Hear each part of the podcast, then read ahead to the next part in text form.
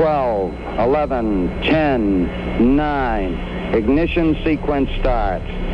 6, 5, 4, 3, 2, 1, 0. All engine running. Liftoff. We have a liftoff.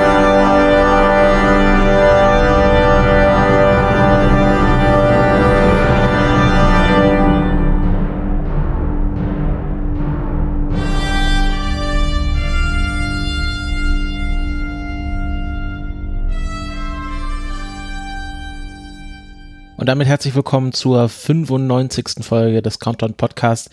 Die letzte Folge vor dem Hitzetod. Ich begrüße meinen Co-Moderator, den Frank. Hallo Frank. Hallo Christopher aus dem recht warmen Berlin.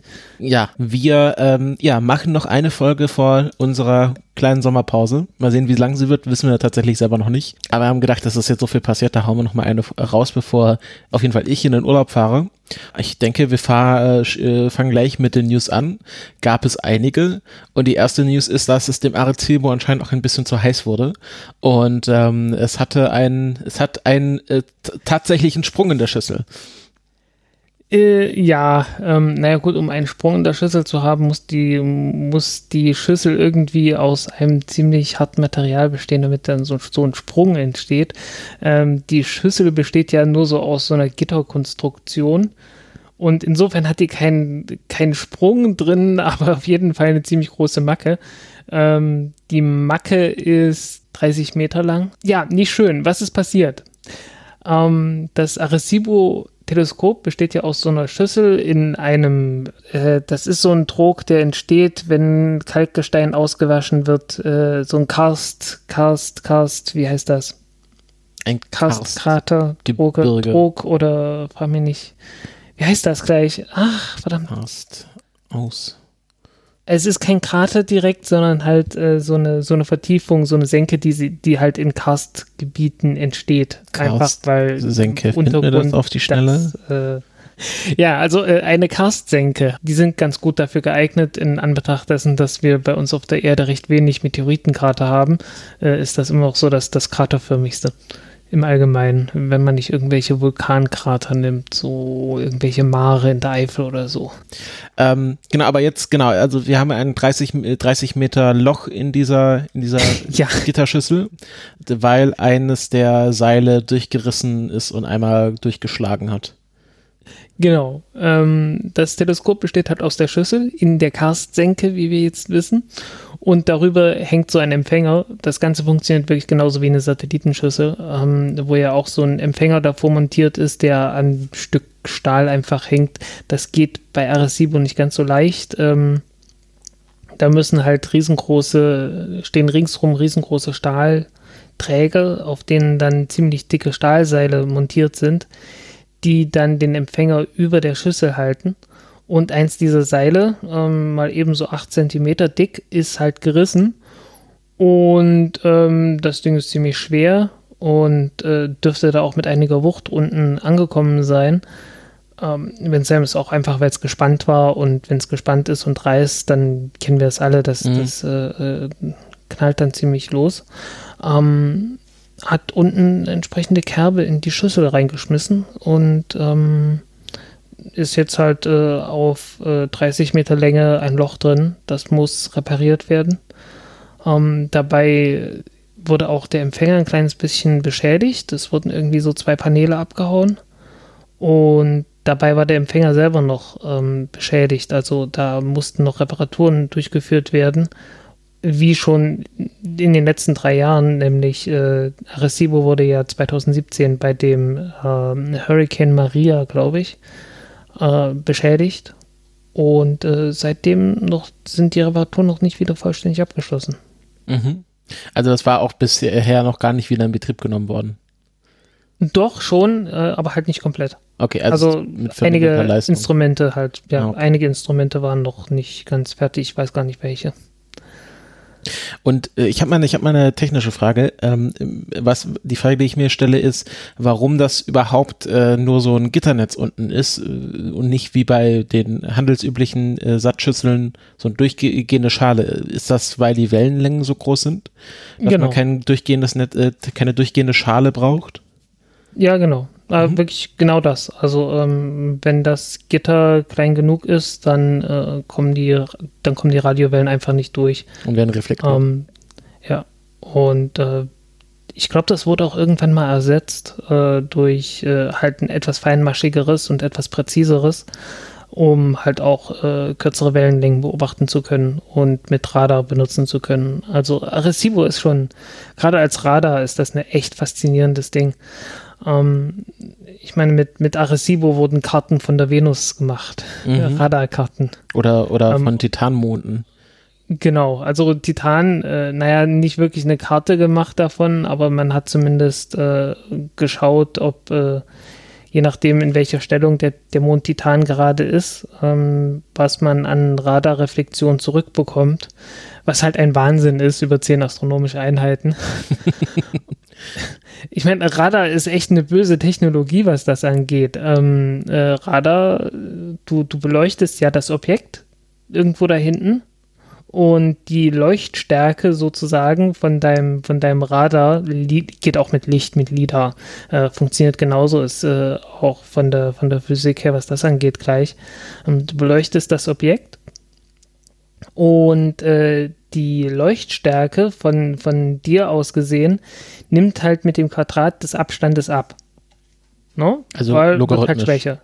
Oder ist das nö, nö, mit dem Quadrat des Abstandes, weil es entsteht so, es, es verteilt sich halt. Also ähm, ähm, stell dir vor, du hast auf äh, 100 Meter Entfernung einen Kreis, äh, so, so einen Leuchtkreis, der, was weiß ich, 5 Zentimeter groß ist. Mhm. Dann hast du auf 200 Meter Entfernung äh, 10 Zentimeter Größe, auf 300 Meter 15 Zentimeter Größe und so weiter.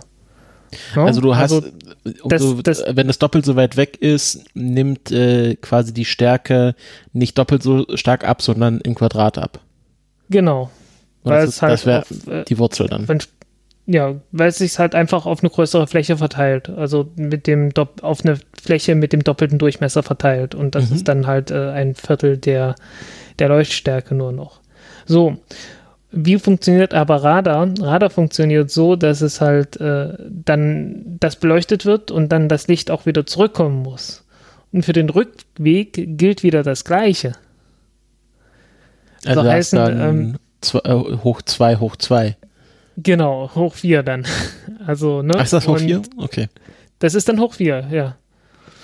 Und äh, das ist schon, das ist richtig, richtig böse. Ähm, also wenn du, wenn du irgendwo eine, eine Hoch 4 hast, ansonsten nur noch bei der, ähm, bei der, bei der ähm, Strahlungsstärke in Abhängigkeit von der Temperatur. Also wie viel Energie sendet ein Körper aus, wenn er, wenn er eine bestimmte Temperatur hat. Na okay, da hast du auch dann hoch 4. Also wenn es doppelt so heiß ist, sendet genau. viermal die Strahlung aus. Ich glaube Stefan Boltzmann Gesetz.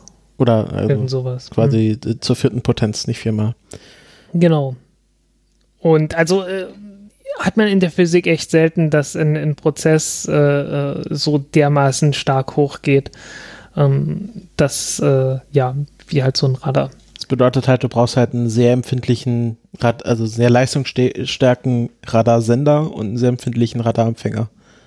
Genau. Und äh, eine Antenne, die die Sendestärke möglichst gut bündeln kann. Und äh, man hat dort halt alles drei. ähm, man hat ein Megawatt Sendeleistung ungefähr. Und äh, also natürlich nicht jetzt ist durchgehend. Das dann so stark, dass dann schon die Vögel aus der Luft fallen? Ähm, nee, da ich das nur sehr kurz ist. Okay. Also selbst wenn und, jemand gerade zufällig durchfliegt, wird es. Äh, ja, und du darfst nicht vergessen, die, die Antenne ist 300 Meter groß. Soll heißen, das Megawatt wird äh, ganz gut verteilt. Okay, also, also äh, und der, der, der, Fokuspunkt liegt logischerweise außerhalb. Im Unendlichen, genau. genau. Und äh, müssen wir mal kurz ausrechnen. Die Frage ist, hat, könnte man die Vögel von der, vom Himmel holen, wenn man den Fokuspunkt anders einstellt? Ja, dann auf jeden Fall. Also, wenn man das unbedingt machen wollte. ähm, Falls man äh, sich mal einen Vogel schießen will zum Mittag. Ähm, naja, also äh, bei den Solarkraftwerken, die so einen Turm in der Mitte haben, wo dann. Okay, ja, da äh, passiert das tatsächlich. Genau, da passiert das wirklich. Also da hat man solche Streamer und jeder dieser Streamer äh, ist einfach bloß versenkte Federn. Ähm, und der Vogel fällt dann halt runter. Ja. Das ist nicht schön. Die Frage, ob, ob so eine Windkraftanlage mehr Vögel tötet als so ein Solarturm. Sonnen. Also, ähm, äh, keine Ahnung. Weiß ich wirklich nicht. Ähm, in Anbetracht dessen, dass Also- Photovol also in Anbetracht dessen, dass Photovoltaik einfach effizienter ist heutzutage. Ähm, Was naja. passiert denn bei so Solartürmen? Ist das dann irgendwas Obwohl, mit äh, obwohl nee, statt, ja, ja, Moment, Moment. Äh, ich glaube, ich habe gerade Mist erzählt. Ähm, ja, ich glaube, die können prinzipiell etwas effizienter werden. Ähm, ja, weil eben wirklich, weil einfach ähm, etwas erhitzt wird und man erzeugt damit dann Dampf und mit dem Dampf betreibt man eine Turbine und da Mhm. kann man dann auch Effizienzen von so 30, 40 Prozent er, er, ähm, erreichen. Also im Vergleich Die zu. Frage ist, wie effizient ist der Empfänger und so weiter. Okay. Also wie effizient ist der ganze Rest vom System? Da, da gibt es schon noch mal ordentliche Verluste. Aber gibt es ich diese nicht, Solar, äh, Solaranlagen, also diese Solarturmanlagen schon? Ja, ja, ja, ja. Ähm, gibt es in Spanien, gibt es auch in Marokko. Also da, wo es ähm, sehr viel Gibt es Wasser auch in den USA, irgendwo in Kalifornien oder so. Aber braucht man dafür nicht dann auch viel Wasser, wenn man da eine Dampfturbine erhitzen will? Ja, ähm, braucht man irgendwas um die, ich glaube, drei Liter pro Kilowattstunde oder so. F- Frage mich, warum sie das ausgerechnet dann in Marokko und Spanien bauen. Ähm, weil sie sich, weil die Bevölkerung nichts dagegen unternehmen kann. Okay. Also Proteste hat es gegeben, so ist nicht. Okay. Na gut. Das ist immer ein Argument. Hm. Gut, aber dann Arecibo ähm, ist jetzt erstmal wieder für eine Zeit äh, wahrscheinlich komplett vom Netz. Also wahrscheinlich ohne die eine intakte Empfängerschüssel können sie da nicht viel messen. Naja, ähm, ganz so groß ist der Schaden nicht. Du darfst nicht vergessen, das Ding ist 300 Meter groß und der Schaden ist ein 30 Meter, ähm, ja, 30 Meter Loch. Allerdings kann es natürlich sein, dass jetzt die Schüssel über eine ganze Ecke ähm, verzogen ist und das muss dann alles wieder repariert werden. Die haben doch eh schon Ähm, so Funding-Probleme, oder? Dass sie nicht so viel Genau, Geld bekommen, wie ja. sie wollen. Wie alle halt in der USA gerade. Genau. Und Mhm. äh, man darf nicht vergessen, die ganze Schüssel muss irgendwie auf einen Millimeter korrekt sein. Ne? Und äh, wenn da mal eben so ein Kabel ein Loch von 30 Meter Größe reingehauen hat, dann könnte das mit dem Millimeter ein bisschen knapp werden.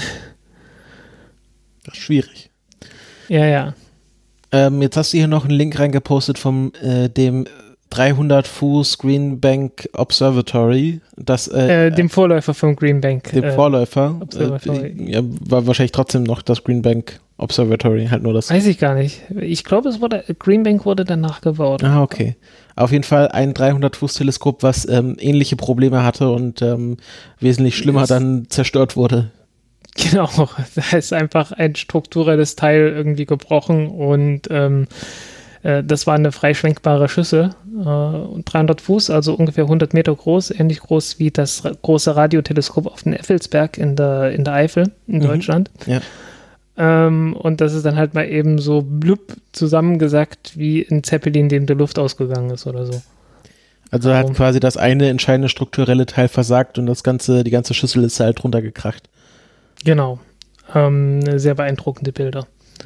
Haben wir verlinkt, ähm, ist ganz lustig. Es gibt auch den offiziellen Bericht, äh, auf dem noch drauf steht, bitte nicht aus diesem Raum entfernen. Kann man sich von der Webseite runterladen, ähm, als eingescannte Version. Die, die Fotos sind leider sehr klein und sehr schlecht.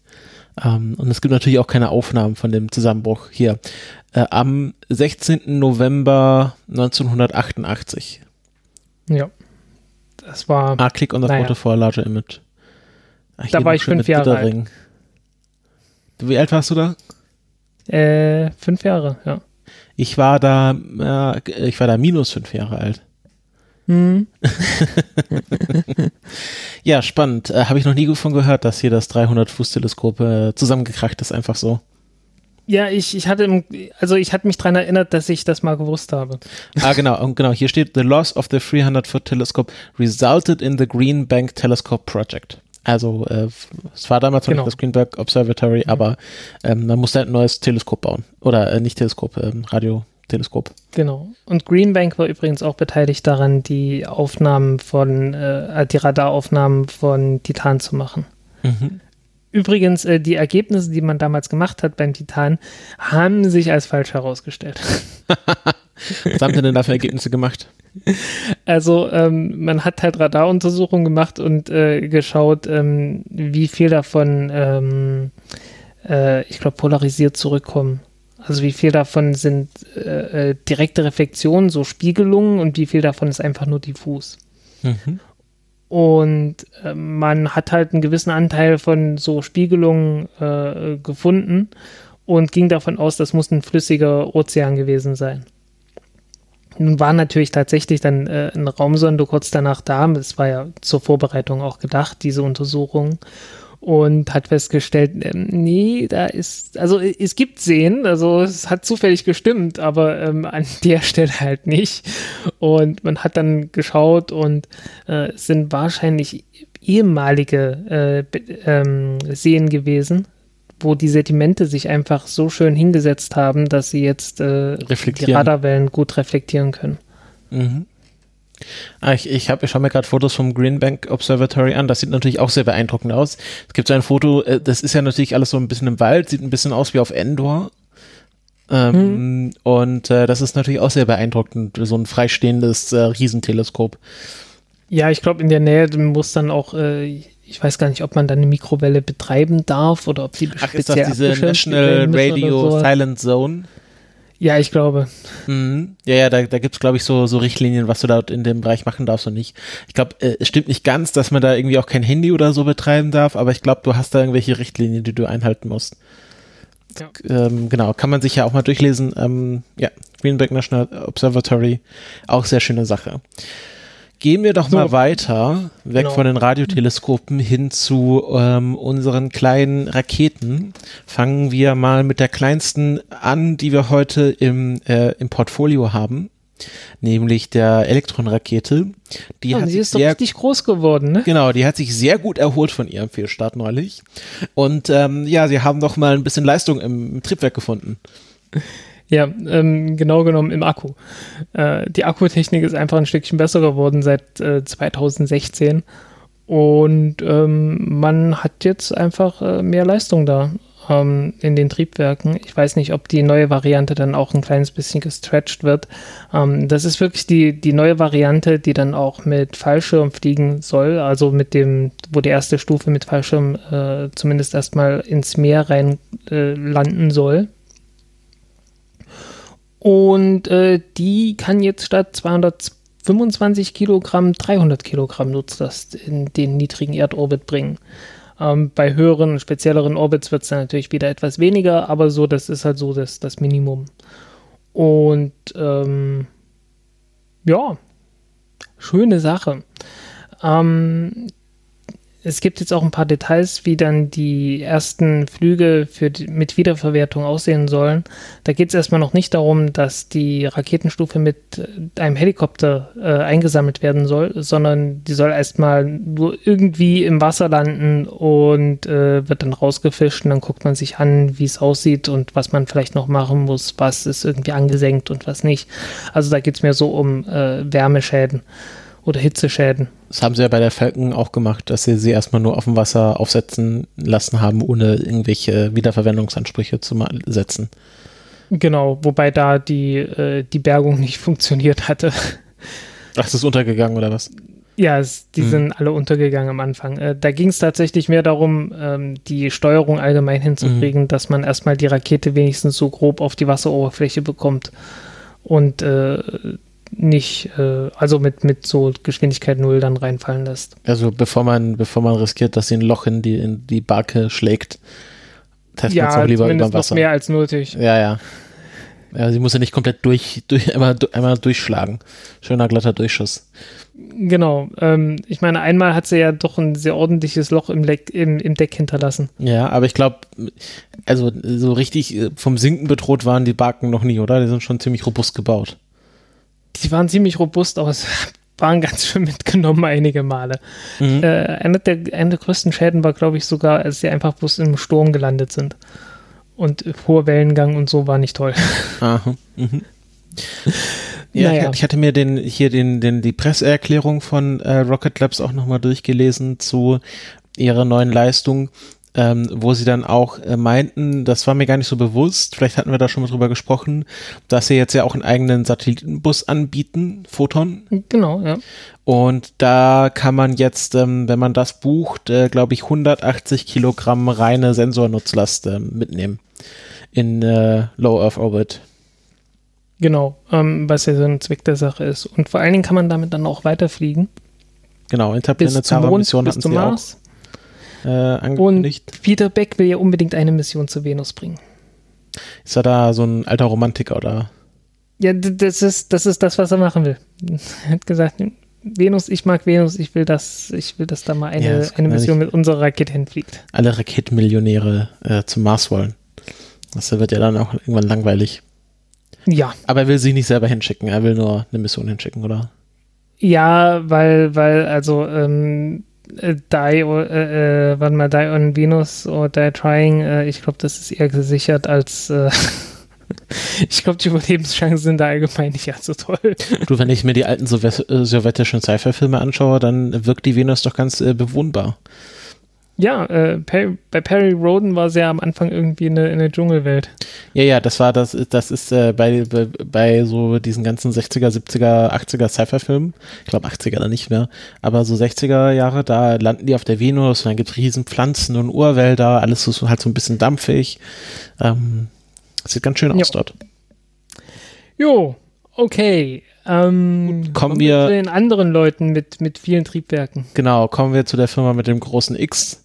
Ähm, SpaceX, äh, ja, da gibt es mehrere Sachen zu berichten. Das eine ist ähm, das Raumschiff Endeavour oder Crew Dragon Demo Mission 2 ist erfolgreich auf der Erde gelandet ähm, und die, die, Astronauten wurden auch äh, erfolgreich aus dem Raumschiff geborgen. Ähm, aber es verlief nicht alles so reibungslos, wie man sich das wahrscheinlich gewünscht hätte. Also ähm, ich meine halt jetzt mit diesen die Astronauten, Leck die Astronauten hatten, meinten, äh, es ist erstaunlich reibungslos alles in allem verlaufen. Bis auf halt, äh, dass sie eine Stunde oder eine halbe Stunde in der Kapsel warten mussten, bis draußen die Werte für Stickstoff, für Stickoxid und äh, die Stickstofftetroxid äh, auf ja sehr, sehr niedrige Werte gesunken sind, die unterhalb der Grenzwerte waren, die man gesetzt hatte. Ähm, das waren jetzt keine Grenzwerte, die jetzt über äh, Gesundheit, Leben und Tod oder sonst irgendwas entschieden hätten, sondern wirklich einfach nur so die, die ganz tiefen Grenzwerte, die man gerne einhalten wollte. Und man hat jederzeit gesagt, ähm, wenn ihr raus wollt, holen wir euch raus, kein Problem. Äh, und die haben nur, immer nur gesagt, nö, nö, kein Problem, äh, lasst euch Zeit, wir, wir, wir halten das hier schon aus. Und wie sich dann hinterher herausstellte, sie haben während der Zeit Scherzanrufe mit Satellitentelefonen gemacht. Weißt du auch bei wem? Bei ihren Familien oder? Weiß ich nicht. Äh, sie meinen irgendwie alle, denen, sie, den, denen ihnen eingefallen ist. ist, schon, ist schon sehr cool. Ja, sie, haben, auch, sie haben, aber ja. noch keine orangenen Wolken in der Kabine gesehen wie Apollo 17. Genau, nee, das war nicht Apollo 17, das war das äh, Apollo. Ach, das verwechsel ich das immer. war das, genau, das war das Apollo Soyuz Testprogramm. Der letzte Flug einer Apollo. Wo also eines Apollo Kommandomoduls, so Wo dann der giftige Treibstoff auf einmal in der Kapsel drin war. Die sind ja eh äh, dann in ihren Raumanzügen ähm, aber schön war es trotzdem nicht. Oder sind ja, die dann nicht mehr in ihren Raumanzügen gewesen? Ich weiß nicht, es kann sein, dass die nicht geschlossen hatten oder so. Ich weiß es wirklich nicht. Aber ähm, irgendwie, die, die hatten schon ernsthafte gesundheitliche Probleme davon gehabt. Mhm. Ähm, weil da irgendwo ein Ventil aufgegangen, also gleichzeitig halt zwei Ventile aufgegangen sind, die nicht hätten aufgehen sollen.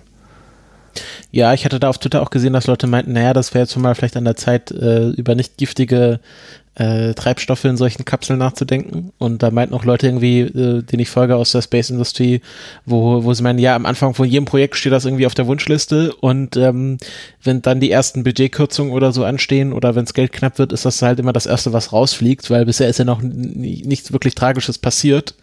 Und dann ist auch die, der Incentive nicht so hoch, da nicht giftige Treibstoffe einzubauen. Wir hatten das ja auch diskutiert. Es gibt ja diesen einen nicht giftigen Treibstoff jetzt, diesen, ähm, wie hieß er noch? Es gab, es gab zwei, HAN und, und, und die, äh, mir fällt immer bloß einer von beiden ein. Wir hatten noch in der einen der letzten Folgen so einen, so einen äh, genau. Green Hydrogen äh, äh, Ersatz. Ja, das eine ist HAN das hatten sie und äh, das war aber nicht das, was die benutzt hatten. Äh, ADN war das, was die mhm. hatten. Und da gibt es ja noch andere Abkürzungen, die dann irgendwie die, die, die genaue Mischung mit zusammen mit äh, Methanol und äh, Glycerin oder so. Nee, Wasser und Methanol hatten die es, glaube ich, genommen. Ähm, ja, also es gibt da verschiedene Mischungen, die heißen dann nochmal alle anders. Äh, Habe ich jetzt alles nicht im Kopf. Ähm, ja. Aber wieso verwendet man das nicht einfach? Also wieso verwendet man immer noch giftige Treibstoffe dort? Einfach weil es geht oder weil man das andere erst testen müsste oder was ist da die Idee dahinter? Ähm, weil man damit äh, ziemlich viel Erfahrung hat, ähm, gerade was, äh, gerade was die Navigationstriebwerke angeht. Ähm, außerdem kommt bei SpaceX ja noch dazu, die, ähm, die Fluchttriebwerke werden auch damit, an, damit angetrieben mhm. und die müssen sehr schnell zünden. Ah, okay, und die Reaktionszeit ist da dann bei den grünen Alternativen zu niedrig. Nicht unbedingt gegeben, aber ähm, mindestens möchte man da ein paar Jahre oder Jahrzehnte Erfahrung auf dem Buckel haben, mhm. wenn man da irgendwie Menschenleben davon abhängig machen will. Mhm. Okay. Ja, das äh, scheint mir doch auch sinnvoll. Ähm, genau, aber sind gut zurückgekommen und ich habe auch gesehen, ähm, die äh, so langsam wendet sich der Fokus auch zu der ersten tatsächlichen Mission. Das war jetzt äh, Demo genau. Mission 2 und jetzt ähm, wird Crew Dragon Mission 1 fliegen. Ähm, weißt du, wenn Im Oktober. Im Oktober, Im Oktober genau. Im Oktober findet der 24. Statt. Oktober. Dann auch mit vier Leuten. Ja. Ähm, vielleicht wird es auch verschoben. Äh, politische Situation und so. Ich glaube, angesetzt ist es deswegen, weil es dann halt kurz vorm kurz, kurz vor der Wahl, Wahl ist. Kurz ja. vor der Wahl ist. Ähm, es sieht ja gerade nicht so gut aus mit der Wahl. Ähm, nein. Ähm, also, mein Gott. Ja, nee, lass uns ja nicht drüber reden, das, äh, das macht jetzt so eine traurige Gedanken. Genau, also Crew ja, Dragon ja. Mission 1 ähm, ist auf jeden Fall in den Startlöchern. Ich habe auch gesehen, die twittern auch schon fleißig, die Social Media Kampagne läuft auch schon an. Wenn man sich dafür interessiert, äh, kann man da am Ball bleiben. Ähm, was SpaceX jetzt auch noch ähm, gemacht hat, du hast hier nochmal was zu Starlink und Shade aufgeschrieben. Hatten wir das nicht letzte ich Folge hatte gedacht, Ich hatte gedacht, da kommt endlich mal noch ein bisschen mehr. Die Visosatz sind ja jetzt äh, im Orbit. Genau, das haben wir ja letzte der, Folge berichtet. Genau, der erste Visosat ist auch im endgültigen Orbit angekommen. Mhm. Und äh, ich habe noch keine, noch keine erfolgreiche Beobachtung davon gesehen. Ich habe nur einen gesehen, der gesagt hat, also da, wo er hätte sein sollen, habe ich ihn nicht gesehen mit einem, Tele mit einem Fernglas. Aber ist das nicht das, was man, was man haben will? Dass man sie eben nicht mehr genau. sieht? Im Prinzip ist es das, was man haben will, aber es ist ja keine gesicherte Beobachtung. Eine Nichtbeobachtung ist keine Beobachtung. Das stimmt. Und ich warte noch so ein bisschen darauf, dass jemand sagt, okay, gut, ich habe ihn beobachtet, er hat folgende Helligkeit. Und äh, ja. Also man weiß aktuell nicht, ob sie einfach nicht da sind oder ob sie so dunkel sind, dass man sie nicht mal beobachten kann. Wahrscheinlich hat es, also ich weiß es nicht. Äh, wahrscheinlich hat es schon jemand gemacht und äh, ich habe einfach bloß noch nicht drin. Kann man nicht sowas auch mit Radar messen?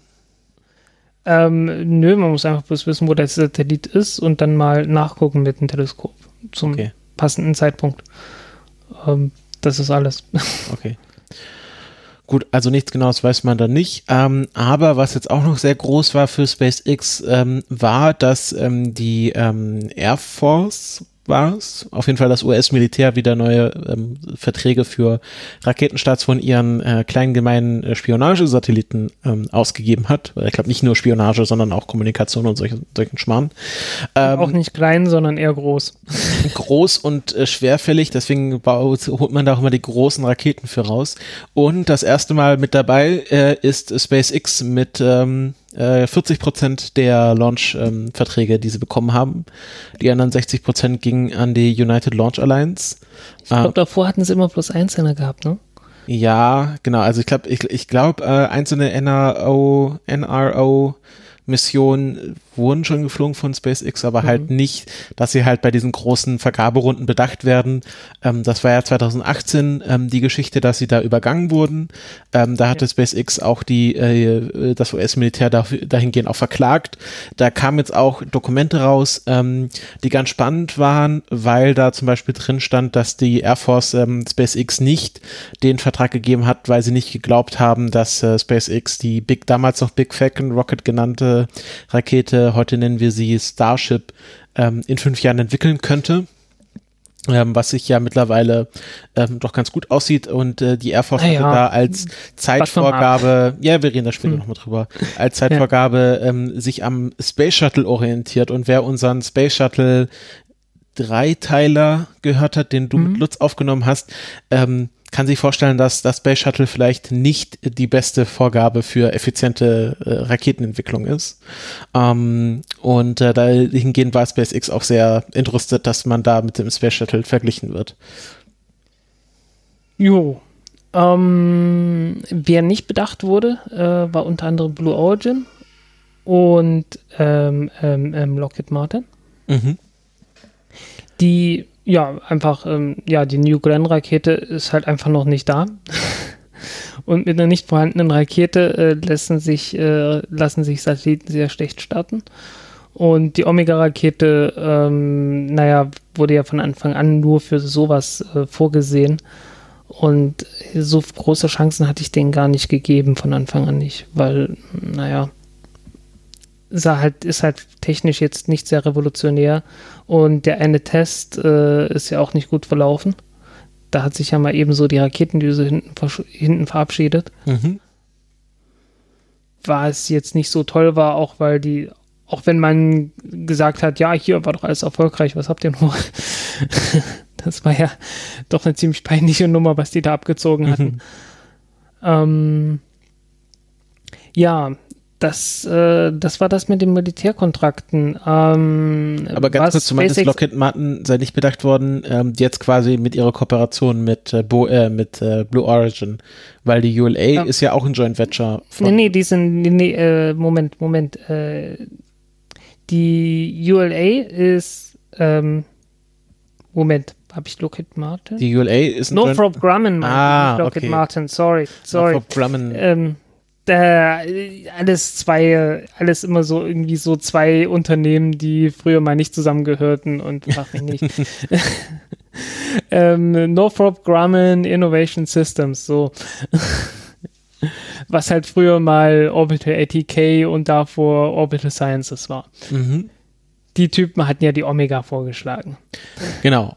Und die New Glenn ist von Blue Origin und beide wurden jetzt bei diesen Verträgen übergangen. Genau. Und äh, die ULA hat halt Verträge gekriegt für die, äh, für die Atlas 5. Mhm die jetzt noch ein paar Mal fliegen wird, äh, mit RD-180 Triebwerken, wo jeder hinguckt und sagt, ey Leute, ihr wolltet eigentlich von diesen russischen Triebwerken weg, wegkommen. Ja, da, da hat äh, das, äh, das ist auch Teil der ähm, dieser, diese Gerichtsverhandlung oder diese, dieser genau. Klage, genau. die SpaceX gegen das US-Militär führt, dass sie halt sagen, naja, also ihr gebt, ihr schießt denen da so viel Geld in den Arsch ähm, und die sind noch nicht mal von ihren russischen Triebwerken weggekommen und uns gebt ihr wesentlich weniger Geld und wir machen das alles in-house. Ja, genau. Ähm, aber die sind ja schon dabei, auf die, auf die Vulkan umzustellen. Ähm, der GEM, GEM 63 XL Seitenbooster für die, ähm, für die Vulkan-Rakete wurde jetzt gerade getestet und der soll dann auch tatsächlich mit der, mit der Atlas 5 zum ersten Mal fliegen. Mhm. Also das wird mit der Atlas 5 getestet schon mal, damit man schon Flugerfahrung hat, bevor man das Ganze auf der, an der Vulkan montiert und damit fliegt. Einfach um Risiken zu reduzieren. Mhm, mh. Ja. Ähm, bleibt noch zu sagen, was äh, einige Leute gestört hat, ist, dass der erste Vertrag, der an, der erste Auftrag, der an ähm, SpaceX gegangen ist, war ein Auftrag über ich glaube 316 Millionen US-Dollar. Ähm, für Start wahrscheinlich von der Falcon Heavy Rakete. Das klingt viel, ist auch viel, aber man darf nicht vergessen, dass SpaceX für diese Rakete, für diesen Start äh, extra eine längere Nutzlastverkleidung entwickeln musste und einen Turm bauen musste, äh, in dem das Ganze, in dem die Rakete mit dem Satelliten vertikal aufgestellt und integriert werden kann. Also äh, da sind noch erhebliche Investitionen äh, äh, mit beteiligt gewesen, die dann halt auch irgendwie bezahlt werden müssten. Also machen Sie bei der Falcon Heavy jetzt keine äh, horizontale Integration mehr? Ähm, ne, die wird äh, praktisch, die wird halt hingebracht ähm, mit dem üblichen, äh, wie heißt das Ding, Transporter Erector mhm. an der Stadtrampe aufgestellt und auf der Startrampe ist dann halt noch so ein Turm, ähm, der dann rechts und links äh, die, die Rakete halt äh, versiegelt, sodass man, sodass dann halt das Militär da oben die Nutzlast integrieren kann Und äh, die SpaceX-Mitarbeiter, die da keine Security Clearance haben, äh, darf nicht. Ach, ist das dann keine Frage von der Technik, sondern eine Frage von der Security? Ähm, äh, Security ist da auf jeden Fall dabei. Und äh, Technik, naja, die wollten das halt noch nie so haben. Also die, die haben immer gesagt, hör, nee, wir wollen das alles schön senkrecht integrieren und hier gar nicht erst umstellen müssen. Also SpaceX stellt einfach die Rakete hin und die äh, Air Force setzt den Satelliten oben drauf. Genau, so ungefähr. Mhm. Und das müssen sie auch erstmal das System bauen. Ja, und ja, es kostet halt nochmal Geld, ne? Mhm.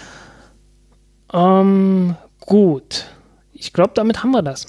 Damit haben wir SpaceX. Kommen wir nochmal äh, ganz kurz zur Astra-Rakete. Da hast du auch noch was zu erzählen. Ja, Astra ist eine kleine Rakete, äh, die in Alaska gerade getestet wird. Ähm, und die wollten eigentlich damit schon geflogen sein, aber es gab immer wieder Probleme mit äh, Wetter, mit irgendwelchen technischen kleinen Schwierigkeiten. Und jetzt wurde das irgendwie auf Ende August verschoben. Ich hatte das Thema ursprünglich reingemacht, weil ich gedacht hatte, na hey, bis jetzt müssten die doch eigentlich schon geflogen sein.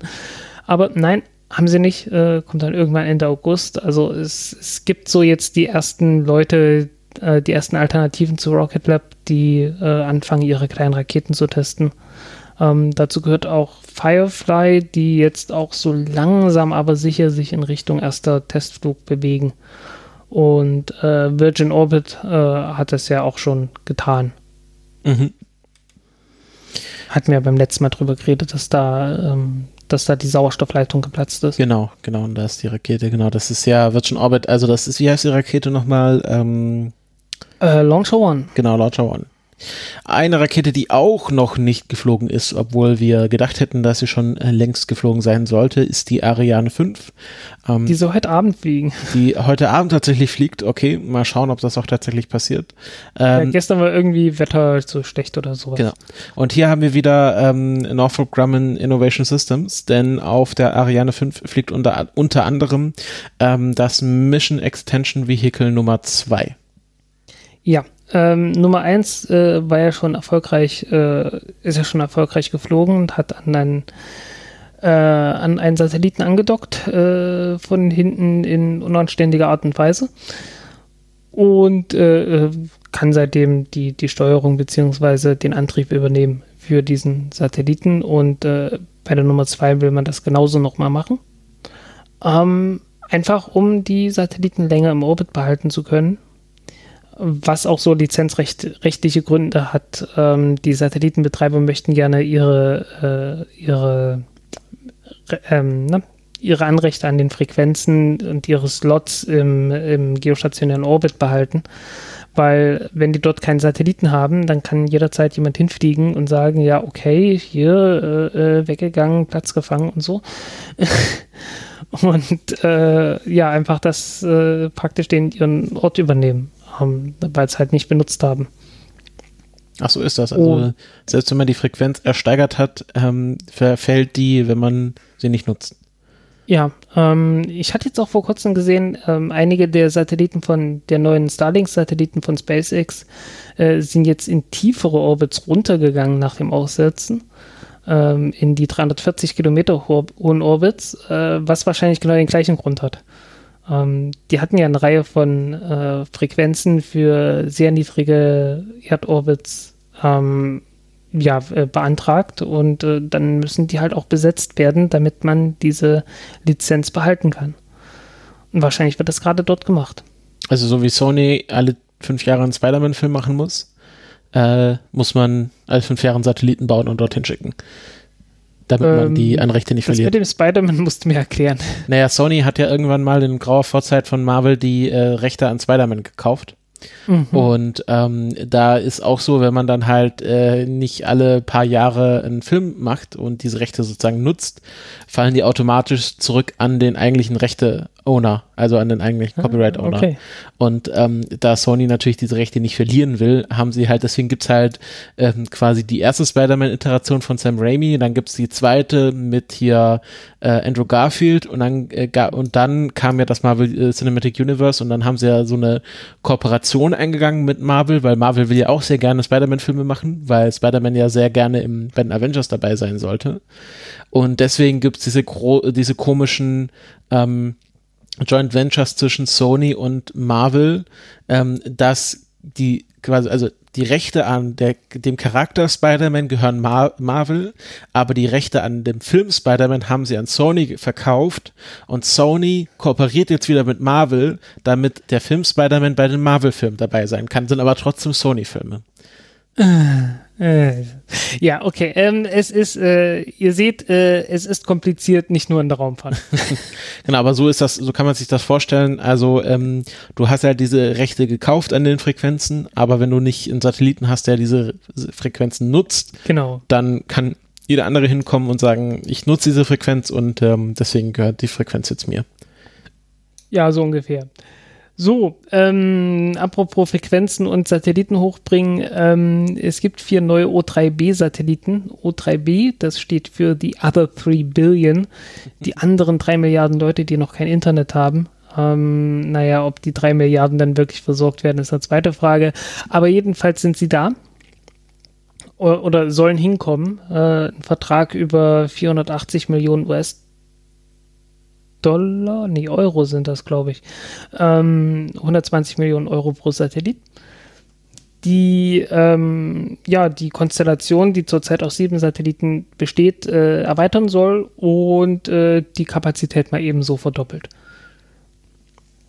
Fand ich eine nette Sache, deswegen wollte ich es mal erwähnt haben. Ähm, mhm. Das sind äh, Satelliten, die sind so im mittelhohen Orbit, also sind deutlich näher als der geostationäre Orbit. Von daher bringen die dann auch äh, Latenzzeiten, die halbwegs ordentlich sind. Ähm, aber immer noch äh, deutlich höher als im niedrigen Orbit. Also die sind so in dieser Lücke zwischen den beiden äh, Strahlungsgürteln. Also über dem ersten und unter dem zweiten. Und äh, äh, operieren da und ähm, ja, bringen halt Internet auch so einen halbhohen Orbit. Ähm, mit Antennen, die aber nachgeführt werden müssen. Das macht es dann etwas weniger praktisch als so einen geostationären äh, Satelliten. Aber sie ziehen halt deutlich langsamer als äh, zum Beispiel halt Starlink-Satelliten oder OneWeb-Satelliten, die man dann doch mit relativ hoher Geschwindigkeit verfolgen müsste. Weswegen man da ja auch, äh, wenn es geht, ähm, Phased Array-Antennen nimmt. Während bei O3B hat man halt so große Satellitenschüssel mit Motor dran. Okay, die man dann einfach tracken lässt, äh, wenn ein Satellit vorbeikommt. Genau. Verstehe. Genau, sowas ähnliches gibt es ja auch bei den Molnja-Satelliten oder den Tundra-Satelliten. Also es gibt ja diese, diese ganzen hohen Orbits, ähm, die man halt in, in nördlichen Gebieten gerne benutzt, weil die geostationären Satelliten dann sehr nah am Horizont sind. Ja, das macht Sinn, ja. Ähm, Genau, äh, noch zum Thema geostationärer Orbit. Äh, du hattest hier eine Studie verlinkt, die ähm, deutlich macht, dass ähm, deutlich mehr Satelliten über ihre eigentliche ähm, geplante Laufzeit hinaus betrieben werden. Ja, ähm, das liegt unter anderem an den ähm, an diesen lizenzrechtlichen Dingen. Ähm, zurzeit hat man halt äh, das Problem, dass die, dass der niedrige Erdorbit äh, sehr viel relevanter geworden ist, als das früher der Fall war. Und äh, ja, man startet halt ungern neue geostationäre Satelliten. Von daher äh, erweitert man lieber die Missionen der, der alten Satelliten, auch wenn die Leistung dann halt so ein bisschen dann doch zu wünschen übrig lässt. Mhm. Umso älter die Dinger sind. Genau, es gibt hier auch eine schöne Grafik, äh, die beginnt im Januar 2009, wo wir noch bei so 15 Prozent ähm, der Satelliten im geostationären Orbit, äh, die über ihren End of Life hinaus betrieben werden. Und äh, jetzt hier im äh, Februar 2020 sind wir jetzt schon bei über 30 Prozent ähm, der Satelliten im geostationären Orbit, die schon eigentlich ihre ähm, Missionszeit erfüllt haben und trotzdem noch weiter betrieben werden. Finde ich schon ein sehr, ähm, also man sieht hier auch die Linie schnell zwischen Februar 2019 und Februar 2020 ganz schön in die Höhe. Davor dümpelt sie immer so zwischen 25 und 15 Prozent äh, umher. Ähm, also man sieht hier auch schon ja. deutlichen Zuwachs. Da sieht man auch äh, einfach, dass im letzten Jahr kaum noch geostationäre Satelliten gestartet wurden im Vergleich zu den Jahren davor. Einfach weil, ähm, äh, also wa warum wird Wenn nicht so viele Aufträge reinkamen. Es kamen einfach nicht so viele Aufträge rein mehr. Mhm. Und war, also genau, das war ja schon, hatte ja, ich glaube 2018 schon, ich glaube irgendwann mal hier ähm, Grant Shotwell vorausgesagt, dass sie bei SpaceX schon mit einem Rückgang der Satellitenaufträge rechnen werden. Ja, ähm, wie alle. Genau. Wie es alle gesagt genau, haben. Genau, da, ich erinnere mich noch, dass sie das äh, irgendwann mal im Interview gesagt hat. Also waren natürlich nicht die einzigen, die das antizipiert haben. Ist das einfach so, sind das einfach so natürliche Sinuswellen in der Auftragslage? Nee, das war, das war wirklich äh, dadurch, dass halt klar war, dass äh, Starlink kommen wird, dass OneWeb kommen wird, ähm, war halt klar irgendwie die Nachfrage. Also du hast eine begrenzte Nachfrage nach Satelliten und die, äh, die Satelliten im niedrigen Orbit haben halt so viel weniger Latenz, dass sie halt äh, kategorisch überlegen sind auf eine gewisse Art und Weise. Ähm, sind nicht ganz so leicht zu empfangen, das ist das, das große Fragezeichen daran. Ähm, die UFO-Antenne von äh, SpaceX, wie teuer die ist, das weiß man ja auch noch nicht. Also die Boden. Also es scheint ja, dann. scheint ja zu funktionieren. Zumindest. Ja. Ähm, ich hatte jetzt so erste, erste geleakte Resultate gesehen und die meinten so, naja, 15 bis 60 Megabit pro Sekunde kriegen sie und Latenzen um die 20 Millisekunden. Äh, was erheblich schneller ist als das, was die Regulierungsbehörde behauptet hat, als sie gesagt haben, ja, nee, Satelliten haben ja immer mehr als 100 Millisekunden. Gut, ähm, genau, also Satelliten leben länger und ähm, kommen wir mal zu den Satelliten, die sich gerade nicht im Erdorbit befinden. Ähm, äh, wir haben da noch zwei sehr interessante Artikel zu den Marco äh, CubeSats ähm, äh, gefunden, die ja mit, äh, welcher Mission sind die mitgeflogen? Mit Mars Insight.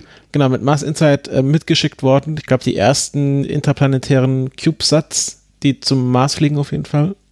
Ähm, zumindest die, die ersten, die irgendwie frei fliegen konnten und direkt mit der Erde kommuniziert haben. Mhm. Ähm, ich glaube, Hayabusa hatte doch irgendwie so, waren das nur Lander oder hat die, naja, die hatten ja mindestens auch so kleine Kameradrohnen und sowas gehabt. Also so, so, so CubeSat-ähnliches ähnliches Zeug äh, wurde ja schon früher mal ausgesetzt. Ich kann mich auch erinnern, dass Icaros, die, äh, dieses äh, Sonnensegel, Experiment von, von den Japanern, das damals mit äh, Akatsuki mitgeflogen ist, also der Venussonde Akatsuki. Mhm. Ähm, die hatte so eine, so eine kleine, ich weiß nicht, 500 Gramm schwere Kamera, die sie aussetzen konnten.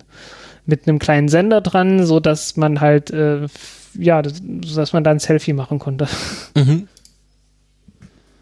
Und äh, ja, also äh, sowas gab es halt schon, aber wirklich so freifliegend, äh, selbst navigierend mit einer Antenne, die äh, vom Mars aus äh, mit der Erde kommunizieren kann, das war schon eine, das war schon ein Novum.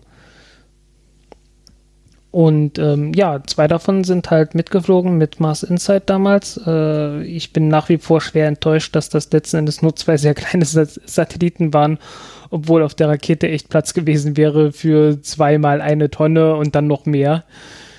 Ähm, aber naja, so ist es halt. Ähm, trotzdem hat das, äh, es war schon ein Signal, dass man äh, mit relativ kleinen CubeSats, also das sind 12 U-CubeSats gewesen, ähm, Schuhkartongröße grob gesagt, wo man dann so einen Knopf drücken konnte und dann ging es blub und dann klatscht rechts und links das äh, Solarsegel raus und oben die Antenne, beziehungsweise gar nicht mal die Antenne, sondern äh, einfach nur der, der Reflektor von der Antenne. Ähm, und schon hast du einen ausgewachsenen Satelliten da stehen. Das ist schon ganz witzig. Ähm, aber es war halt so, dass der, der Startschuss dafür, dass man kleine interplanetare äh, CubeSat-Missionen angefangen hat zu planen. Und äh, in den Artikeln wird dann auch beschrieben, dass es jetzt eine ganze Reihe davon gibt. Ähm, die ESA äh, plant, glaube ich, gerade fünf äh, CubeSat-Missionen, zwei vom, zwei zum, äh, zum Mond, glaube ich, und drei zu Asteroiden. Also, ja, und das halt alles für so zweistellige Millionenbeträge, ähm, was mal eine Maßnahme ist, die, die Kosten einzudämmen. Genau, und hier die zwei Artikel, das sind, glaube ich, beides Interviews mit dem äh, Chief Engineer von Marco äh, vom JPL. Auf jeden Fall hier den Space News Artikel, den ich verlinkt hatte. Du hattest hier noch einen von Ars Technica rausgesucht, der wahrscheinlich äh, das gleiche Interview ist. Wahrscheinlich gab es da so ein Presseevent. Wobei ich weiß nicht, ob es das gleiche ist, aber zumindest noch ein bisschen. Genau, also es sind halt im sehr, äh, sehr kurzen Abstand hier. Das ist ja, äh, okay, das ist auch schon vom 11. Juli. Ähm, äh, äh, zwei interessante Artikel drüber rausgekommen, die das nochmal alles so ein bisschen aufarbeiten. Einfach so ein nettes Postmortem, ähm, müssen wir jetzt nicht alles nacherzählen, kann man sich selber nachlesen, fanden wir einfach ganz schön. Genau. Und die Elektronrakete geht natürlich genau in die gleiche Richtung. Dass man das vor allen Dingen dann ganz individuell machen kann Mhm. und nicht unbedingt als Mitfluggelegenheit äh, mit irgendeinem anderen Satelliten oder sowas machen muss. Mhm. Genau, Be Bespoke Interplanetary Satellites. Genau. Gut, ähm, kommen wir zum Abschluss des News-Teils noch zu unserem kleinen Sorgenkind, dem äh, Mars-Maulwurf. Da gibt es Ja, Neuigkeiten. Waren beim, wir waren bei Mars Insight gewesen, also gleich die Mission. ja, Der, Maus, der Maulwurf war da ja auch bloß so Passagier.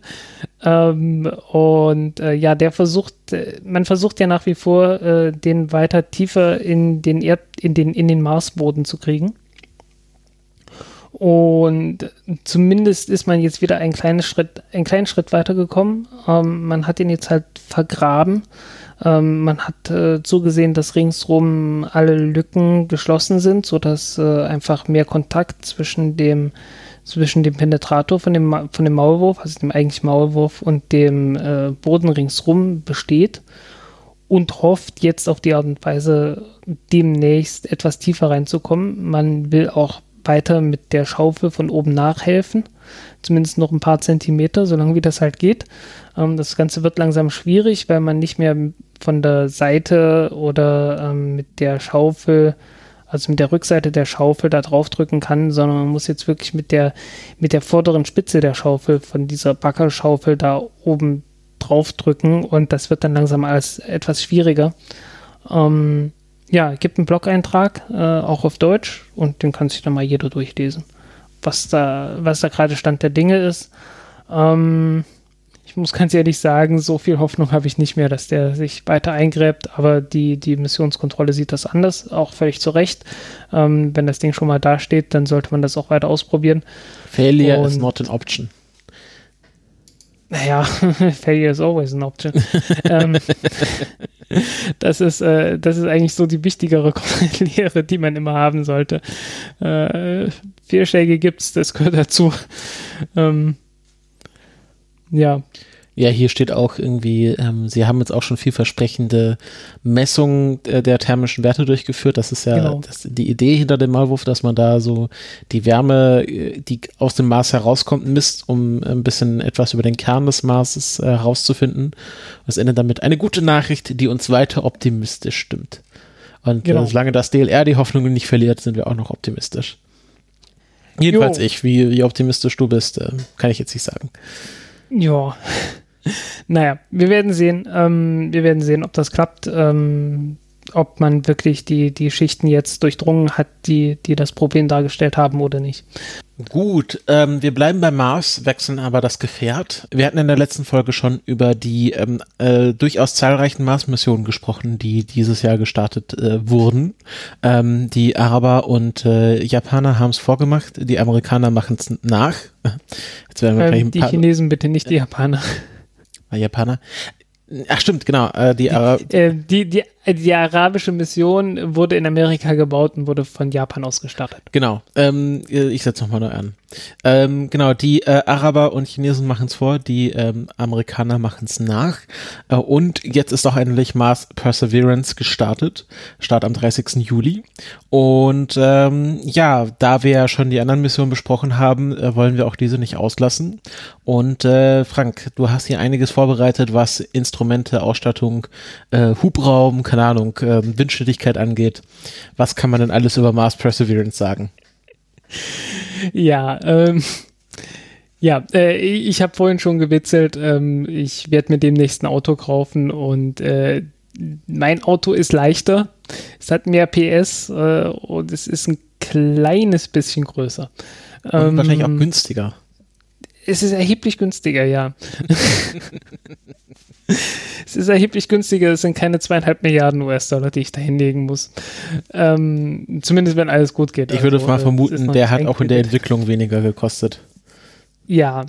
Ähm, er wird rot sein, insofern ähm, ist die, ist die, ähm, ist schon die richtige Farbe für den, Raum, für den Raumflug. Das wissen Mhm, wir ja schon genau. von, von dem Tesla. Alle Autos, die bisher in den Weltraum gestartet sind, waren rot. Genau.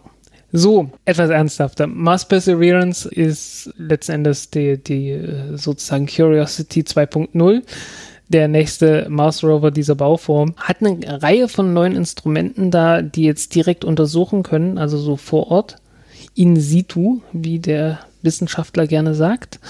Ähm, dafür fehlt das Chemielabor, das Curiosity dabei hatte. Also Curiosity hatte ja so ein eingebautes Chemielabor, ähm, wo man nasschemisch untersuchen konnte, äh, was alles, äh, was alles drin ist.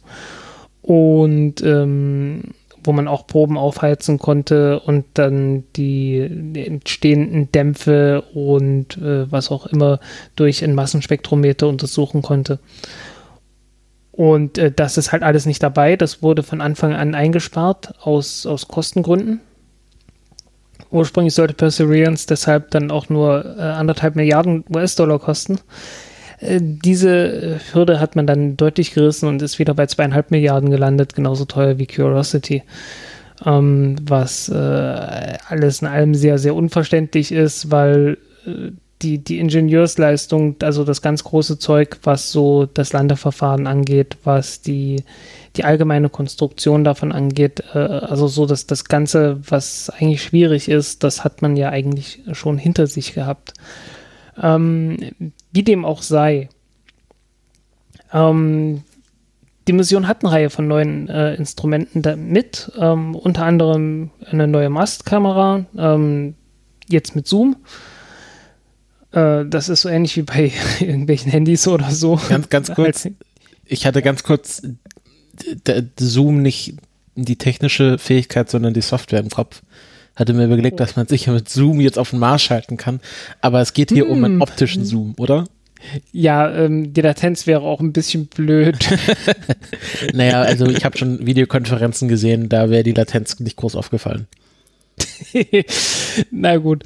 Ähm, naja, also äh, wie gesagt, man kann jetzt, äh, man hat jetzt halt eine Zoom-Kamera an der Mastcam dran und kann damit äh, bessere Bilder machen auch paar mehr Pixel, also ist jetzt wirklich wie so irgendwie Mediamarkt-Angebot. mehr Pixel, mehr Zoom, alles besser. Ähm, neu ist auch die sogenannte Supercam. Ähm, das ist der Nachfolger der, der Cam-Cam, Cam-Cam, wie auch immer, der Chemiekamera. Ähm, die war verbunden und ist auch diesmal wieder verbunden mit einem Infrarotlaser der äh, sehr leistungsstark ist und einfach ein Stückchen Gestein oder Staub aufheizen kann und verdampfen kann. Ähm, wurde übrigens auch benutzt, um, ähm, um Staub von, also sozusagen als Staubtuch, um irgendwie Staub von der Oberfläche von, von ähm, Stein äh, wegzublasen. Also, vom, also der Rover hat sich damit nicht selbst gereinigt, sondern Nee, nee, sondern einfach bloß so die, die Steinoberflächen, mhm. um direkt an die Steinoberflächen ranzukommen. Ich dachte gerade irgendwie, dass man vielleicht irgendwelche Solarpaneele damit freischießt, aber ist ja Blödsinn, hat ja gar keine. Hat keine, genau. ähm, wobei das wäre mal eine Idee, also weil so irgendwie Staub auf Solarpanelen auf dem Mars ist ja ein äh, immer wiederkehrendes Problem, das bisher äh, irgendwie nur dadurch gelöst wurde, dass man gesagt hat, naja, irgendwann kommt mal wieder Wind und dann, dann wird das schon wieder. Nun ja, ähm, neu ist da dran, ähm, dass man, also man hat diesen Laser, man kann erstmal verdampfen. Ähm, Wenn es verdampft ist, dann nimmt man Spektrum auf. Und äh, aus dem Spektrum kann man dann sehen, was ist da an chemischen Elementen drin gewesen in dieser Wolke, die verdampft ist. Also weil das, was da verdampft, das, das ist jetzt nicht einfach nur Dampf, sondern äh, der Staub da steigt jetzt nicht irgendwie Rauch auf, sondern ähm, man kriegt so eine Plasmawolke, eine leuchtende Plasmawolke und das Leuchten kann man dann untersuchen. So heißen, man hat in der, in dieser Supercam ähm, sowieso schon ein Spektrometer drin, Infrarotspektrum, also nee, plötzlich ein optisches Spektrometer. Ähm, das auch funktioniert, wenn man jetzt einfach bloß bei normalem Umgebungslicht das äh, sich anschaut und dann kann man auch reflektiertes Licht sich anschauen im Spektrum. Ähm, was jetzt aber neu ist, ist, dass man ähm, einen Frequenzverdoppler eingebaut hat. Ähm, das ist keine super tolle Spezial-Raumschiff-Technologie. Äh, Sowas hat man in jedem grünen Laserpointer drin. Äh, grüner Laserpointer hat eigentlich eine Laserdiode, die Infrarot ist. Und dann kommt da vorne noch so ein Kristall rein. Ähm, der Kristall ist ein Frequenzverdoppler und der macht dann aus Infrarot ähm, so einen grünen Laserstrahl mit 532 Nanometer. Und genau sowas hat man da jetzt auch eingebaut. Und ein passendes Spektrometer noch mit dazu, ähm, damit man anschauen kann, was für Licht zurückkommt, wenn man mit so einem grünen Laser ähm, da auf die Oberfläche draufhaut. Und äh, kann das kann damit aus äh, halt 10 Meter Entfernung ähm, noch ein bisschen genauer bestimmen, was für eine chemische Zusammensetzung die, äh, die Oberfläche dort hat. Um, Aber das ist jetzt, ist, also ein, ist das jetzt ein hm? Laser, der man einfach den Kristall quasi davor setzt, also wie so beim Optiker, wenn man so den Brillentest macht? Oder sind das zwei Laser, die unterschiedliche Effekte haben? Um, ähm, ich glaube, das ist ein Laser, ist, ich glaube, das ist wirklich ein Laser, der dann mit unterschiedlichen Leistungen betrieben wird. Äh, weil man kann ja natürlich nicht jetzt äh, mit, mit den Leistungen da durchhauen, äh, mit denen man sonst den, äh, den, den, äh, das Gestein verdampfen würde oder so. Es sollte klar sein, dass man da nicht so eine hohen Leistungen da, da durchjagt. Okay, weil du hier geschrieben hast, äh, zwei Laser. Aber es ist im Grunde ein Laser, der unterschiedliche Funktionsmodi hat. Ja, zwei unterschiedliche Laserstrahlen. Ähm, die NASA hat auch überall Werbung gemacht, dass der Rover jetzt drei Laser hat. Wie drei Laser? Ja, ja, Moment, der dritte Laser kommt gleich. Ah, okay, gut. So, ähm, jedenfalls, das sind so die Möglichkeiten, mit denen der Rover einfach äh, durch die Gegend fahren kann und wenn da irgendwie in Reichweite zwei bis zehn Meter Entfernung was ist, dann kann man das einfach so mal eben untersuchen im Zweifelsfall auch ein bisschen weiter weg, aber das wird dann alles nicht mehr ganz so einfach. Ähm, dann hat man einen Untersuchungsarm, also wenn man irgendwas sieht, das man wirklich näher untersuchen will, kann man hinfahren und den Untersuchungsarm ausfahren und das alles nochmal genau, noch mal etwas genauer untersuchen. Und da dran sind drei Instrumente, die heißen Sherlock, Watson und Pixel. Ach, verpasste, verpasste Chance auf Lestrade oder so. ja, stimmt. Ähm, aber ja, heißt halt Pixel. Ist so, kann ich nichts für. Ähm, Watson ist eine Kamera, also äh, äh so die Lupe sozusagen. Äh, Sherlock ist ein UV-Spektrometer und da ist ein UV-Laser drin und ähm, ja, damit kann man dann äh, sich anschauen, was ähm, ich glaube, da geht es um Spektro um Fluoreszenz-Spektroskopie um, wo man sich dann anschauen kann, ich glaube, da geht es hauptsächlich um organische Verbindungen, die, äh, die man da angucken kann. Bin mir jetzt gerade nicht hundertprozentig sicher. Ähm, und Pixel ist ein Röntgenspektrometer mit einer Röntgenröhre. Und das ist äh, neu. Bei den letzten Mars-Rovern war es immer so gewesen, dass man dort ähm, eine Strahlungsquelle hatte, also radioaktive Strahlungsquelle, die Gammastrahlung und äh, Alphastrahlung abgegeben hat, vor allen Dingen Alphastrahlung. Und die Alphastrahlen, also was so, so ähm, Heliumkerne sind, die aber sehr viel Energie haben, äh, die knallen auf die Atome und die Atome geben dann ähm, Röntgenstrahlung ab, äh, weil sie einfach, wenn man halt ordentlich draufgehauen hat. Und dann wurde mit einem Röntgenspektrometer untersucht, was da an Röntgenstrahlung zurückkommt. Ähm, das ist natürlich immer abhängig davon, äh, wie viel äh, wie viel Radioaktivität da noch drin ist und wie viel man da überhaupt mitnehmen kann und auch was so Eindringtiefe angeht. Und äh, deshalb hat man diesmal wohl eine Röntgenröhre genommen, die braucht ein bisschen mehr Strom, aber dafür hat es halt mehr Leistung und die Untersuchung geht einfach schneller. Mhm. Und das kann man dann äh, recht schnell machen. Ähm, ich glaube, dass äh, Sherlock, die, dieses UV-Spektrometer, kann auch äh, einfach so einen ganzen Bereich abscannen. Irgendwie 7 mal 7 Millimeter. Mhm.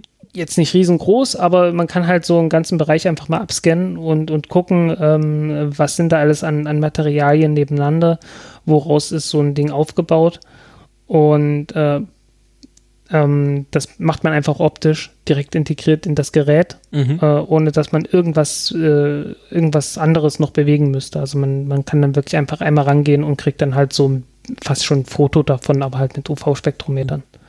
Ah, genau, hier Spektrogrammen, auf der, auf der Seite ähm, hm. 7 bei 7 Millimetern, deswegen, weil 7 Millimeter ist ein Viertel Inch. Also wahrscheinlich haben sie gesagt, okay, wir nehmen mehr einfach quasi äh, pro. Ah, ist echt ein Viertel Inch? Hier steht 7 so bei 7 mm 0,275 Inch. 0,275, ja. Ach, das ja, ist nicht, okay. das ist nicht ganz ein Viertel-Inch. NASA ist, NASA ist schon metrisch. Die denken metrisch.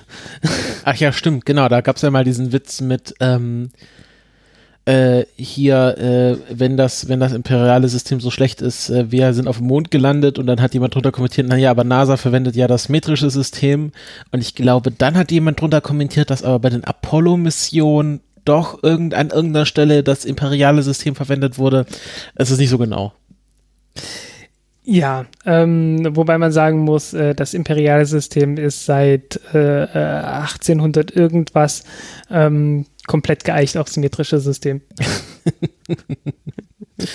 ähm, ich, äh, ich lese zurzeit im Buch, das kann ich dann auch irgendwann mal verlinken. Das ist ja mal was ganz das, äh, äh, Revolutionäres. Ja, ähm, muss ich mal kurz das Handy schnappen. Äh, The Perfectionists. Ah, über Prä Präzisionsingenieure. Genau. Ähm, bin noch lange nicht durch. Äh, ich habe irgendwie ein Fünftel davon weg. Ähm, das ist aber nicht sehr präzise, ich, diese Angabe. Ja, ähm, und ich gebe, äh, ich werde noch irgendwie zwei, zwei YouTube-Videos oder einen YouTube-Kanal verlinken mit einem schönen Video dazu mhm. zum Thema, mhm. äh, wenn wir schon mal dabei sind. Ja, das ähm, ist. Ähm ich fand, ich finde das immer, also so Mechanik und Präzision finde ich äh, einfach, wie es dazu gekommen ist, finde ich faszinierendes Thema. Ähm, auch so die Ursprünge der, äh, so von Drehbanken und so Kram. Ja, ja das was ist halt so irgendwie die, die Ursprünge der modernen Welt sind. Genau, verlinke es einfach, ja. dann können sich die Leute das äh, auch nochmal anschauen. Ähm, genau. Genau, also das waren jetzt die drei, drei Instrumente am Untersuchungsarm. Genau. Genau, jetzt haben wir hier noch einen, der klingt wie so ein ähm, Bewohner von Asterix Dorf, Rimfax. Genau, ähm, kommt auch aus Norwegen, glaube ich. Ähm, dum, dum, dum. Was Norwegen oder was Schweden? Ähm, jedenfalls in Nordeuropa. Ähm, und der EU natürlich. Genau, hier ähm, aus Norwegen. Der Principal Investigator ist nämlich Svein Erik Hamran von der University of Oslo. Ja, ähm, und die haben ein Bodenradar gebaut und ist Rimfax genannt. Und das soll einfach äh, die ja in den Boden reinschauen. Äh, ich glaube, 10 Meter tief kommen sie und äh, können dann auf ein paar Zentimeter untersuchen, was für, was für Schichten da drunter sind. Ähm, das hängt dann immer davon ab, was für, also wie tief man damit kommt, hängt dann immer sehr davon ab, wie die äh, genaue Bodenzusammensetzung ist. Ähm, mhm. Sowas ähnliches hat ja auch der, der chinesische Rover, Mars Rover mit dabei und die ähm, Mond Rover von Chang'e 3 und 4 hatten das ja auch mit dabei. Mhm. Äh, ich finde es ganz nett, auf der äh, Perseverance-Übersichtsseite wird auch immer erklärt, woher der Name kommt. Und ah, okay. ähm, hier steht bei Rimfax, äh, kommt vom ähm, von Rimfaxi. Das ist ein Pferd der nordischen Mythologie, ähm, das äh, die Genau, ich lese einfach mal vor, das zu übersetzen, das ist natürlich zu kompliziert jetzt. Rimfax takes its name from Rimfaxi, the horse in the Norse mythology that faithfully brings the night, not, not is the grandmother of Thor, famed god of thunder. Rimfaxi means the one with a rhyme, frost, in its mane. Its partner, Skinfaxi, the horse that brings today, Dagger. Skinfaxi means the one with the shining mane. Also wahrscheinlich ist dann Faxi einfach Mähne und Chrim mhm. ist äh, Frost und äh, Skin ist ähm, Schein. Also Frostmähne. Genau, Frostmähne, Scheinende, Frostmähne leuchtende Frostmähne oder so. Genau. Oder, oder ja, glänzende Frostmähne. So. ja, ähm, jedenfalls kann man damit äh, den Untergrund untersuchen. Mhm. Und äh, ja, hat dann eine Ahnung, was ist eigentlich gerade unter dem Rover so. Ähm, das ist auch schon deswegen sinnvoll, weil ähm, Perseverance landet ja im Jet Zero Krater und der Jet Zero Krater ist äh, ein ehemaliges äh, Flussdelta sozusagen. Also da ist ein Fluss reinge reingeflossen oder naja, ähm, Karl Urban könnte dann fragen, was der davon hält. Ähm, weiß ich ja Hashtag nicht, Schlammvulkane. Genau, Hashtag Schlammvulkane. Ähm, wird man ja auch sehen dann. Also es ist ja, das ist ja das Tolle, das kann man dann mal untersuchen. Und ähm, ja, weiß dann was darüber. Mhm. Und dann hat man natürlich noch eine Wetterstation drin, äh, um, um Wetter zu untersuchen. Temperaturen äh, sind ja alleine schon für den Betrieb des Rovers wichtig, dass man weiß, wie, wie warm oder kalt es ist, äh, dass man die Instrumente entsprechend auf Temperatur halten kann. Ähm, schon dafür braucht man das und äh, ja, Windrichtung hat man mit drin. Was auch eingebaut ist, ist ein Mikrofon. Und ich glaube, es gibt noch ein zweites Mikrofon oben in der Kamera oder so. Ähm, Ach ja, das habe ich gehört, dass sie da auch äh, Tonaufnahmen machen wollen. Genau, äh, unter anderem auch von dem Laser.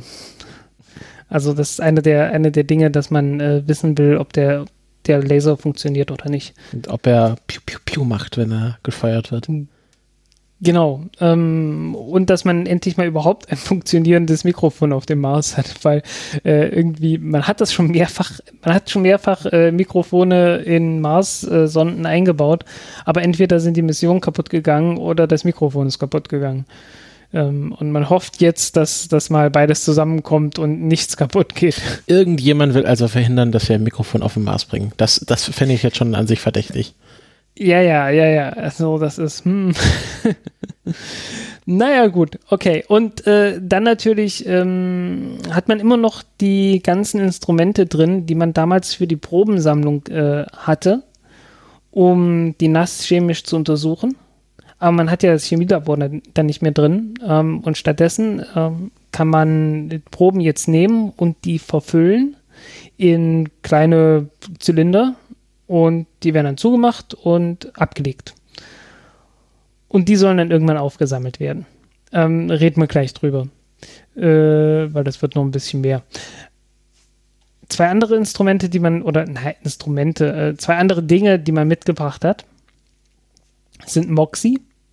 Ähm, Moxie ist ein Experiment, äh, um aus dem CO2 der Atmosphäre Sauerstoff herzustellen mit Elektrolyse ist eine Turbopumpe mit drin, die erstmal das CO2 komprimiert und dann halt eine Elektrolysekammer, um äh, ja die, das CO2 elektrisch in Sauerstoff und wahrscheinlich Kohlenmonoxid zu zerlegen. Ähm, das Ganze hat eine ziemlich hohe, äh, ziemlich hohen Energiebedarf, 300 Watt.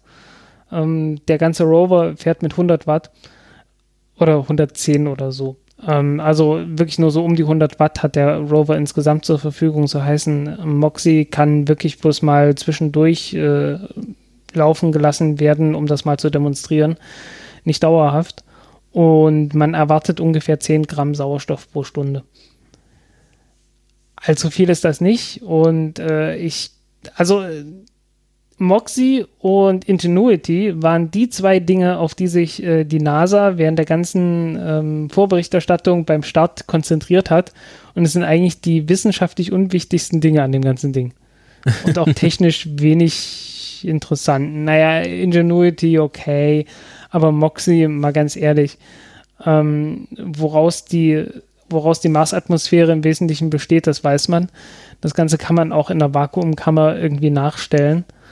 Ähm, die Schwerkraft hat auf die hat auf die ähm, Funktion von so einer Elektrolysekammer jetzt wirklich keinen Einfluss und auch auf die Pumpen nicht so richtig. Das Ganze kann sowieso bloß ein paar Minuten laufen. Ähm, und man fragt sich dann schon ein bisschen, ähm, was sucht das auf dem Mars? Ähm, es wäre eine ganz andere Geschichte, wenn das Ganze äh, ein Jahr lang durchlaufen könnte und dann mit Marsstaub und allem drum und dran zurechtkommen müsste.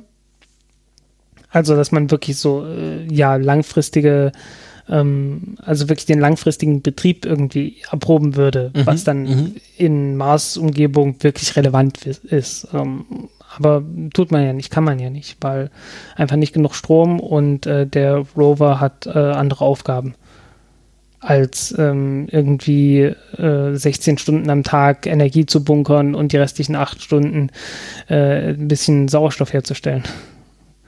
Das ist jetzt nicht so Sinn und Zweck der Aufgabe von dem, von dem Rover. Ähm, von daher finde ich Moxie irgendwie ein ziemlich, ähm, ja, also äh, kein, gutes, kein gutes Experiment. Also irgendwie ist es äh, wirklich bloß so für, für äh, die Medien da nicht für, also es, es erfüllt einfach überhaupt keinen Zweck. Also finde ich, äh, ja, mhm. hätte man was Besseres draus machen können. Und das, und, und die Sache mit Ingenuity, also diesem Helikopter, ist halt, also es ist ja dann, also es ist, er hat jetzt nicht so wirklich eine Aufgabe, die er erfüllt, aber es ist halt immer noch eine Technologiedemonstration vor Ort, äh, die man halt mal gemacht haben muss, bevor man halt da äh, Experimente dranhängt.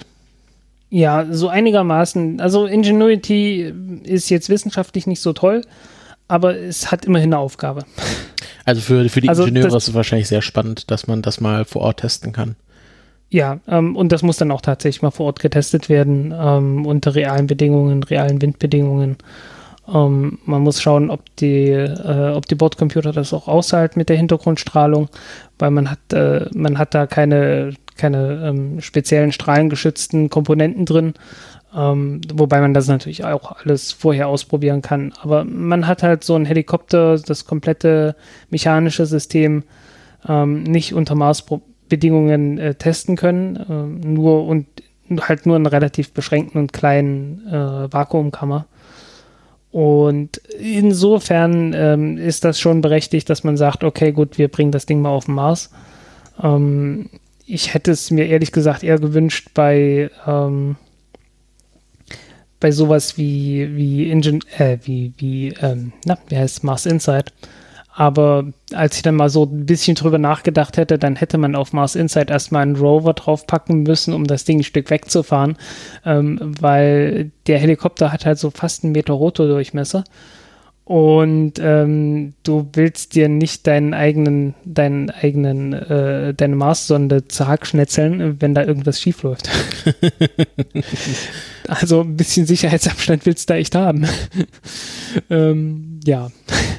Gut, also äh, ich bin da durchaus in der Lage, meine Meinung manchmal zu ändern. Ja, genau, das hat mich nämlich gewundert, weil vor ein paar Wochen klang das auf Twitter noch anders, was du über Ingenuity zu sagen hattest. Ich erinnere ja, mich da an eine Diskussion mit Karl, die du geführt hast. Ja, wie gesagt, also ähm, manchmal, äh, manchmal braucht es halt Zeit. Ähm, das ist so ein Ding, also wenn ich meine Meinung ändere, ist das sehr selten innerhalb von ein paar Minuten. Also manchmal schon, irgendwie, wenn ich sowieso schon irgendwie so äh, drüber nachgedacht hatte und dann das Argument höre, was es dann die Einrichtung kippen lässt. Ähm, aber meistens ist es so, dass man seine Meinung erst dann ändert. Man hat es halt mal gehört und dann so im Laufe der Zeit irgendwann denkt man drüber nach und dann kommt das dann irgendwann. Das ist halt, äh, so, so läuft das halt.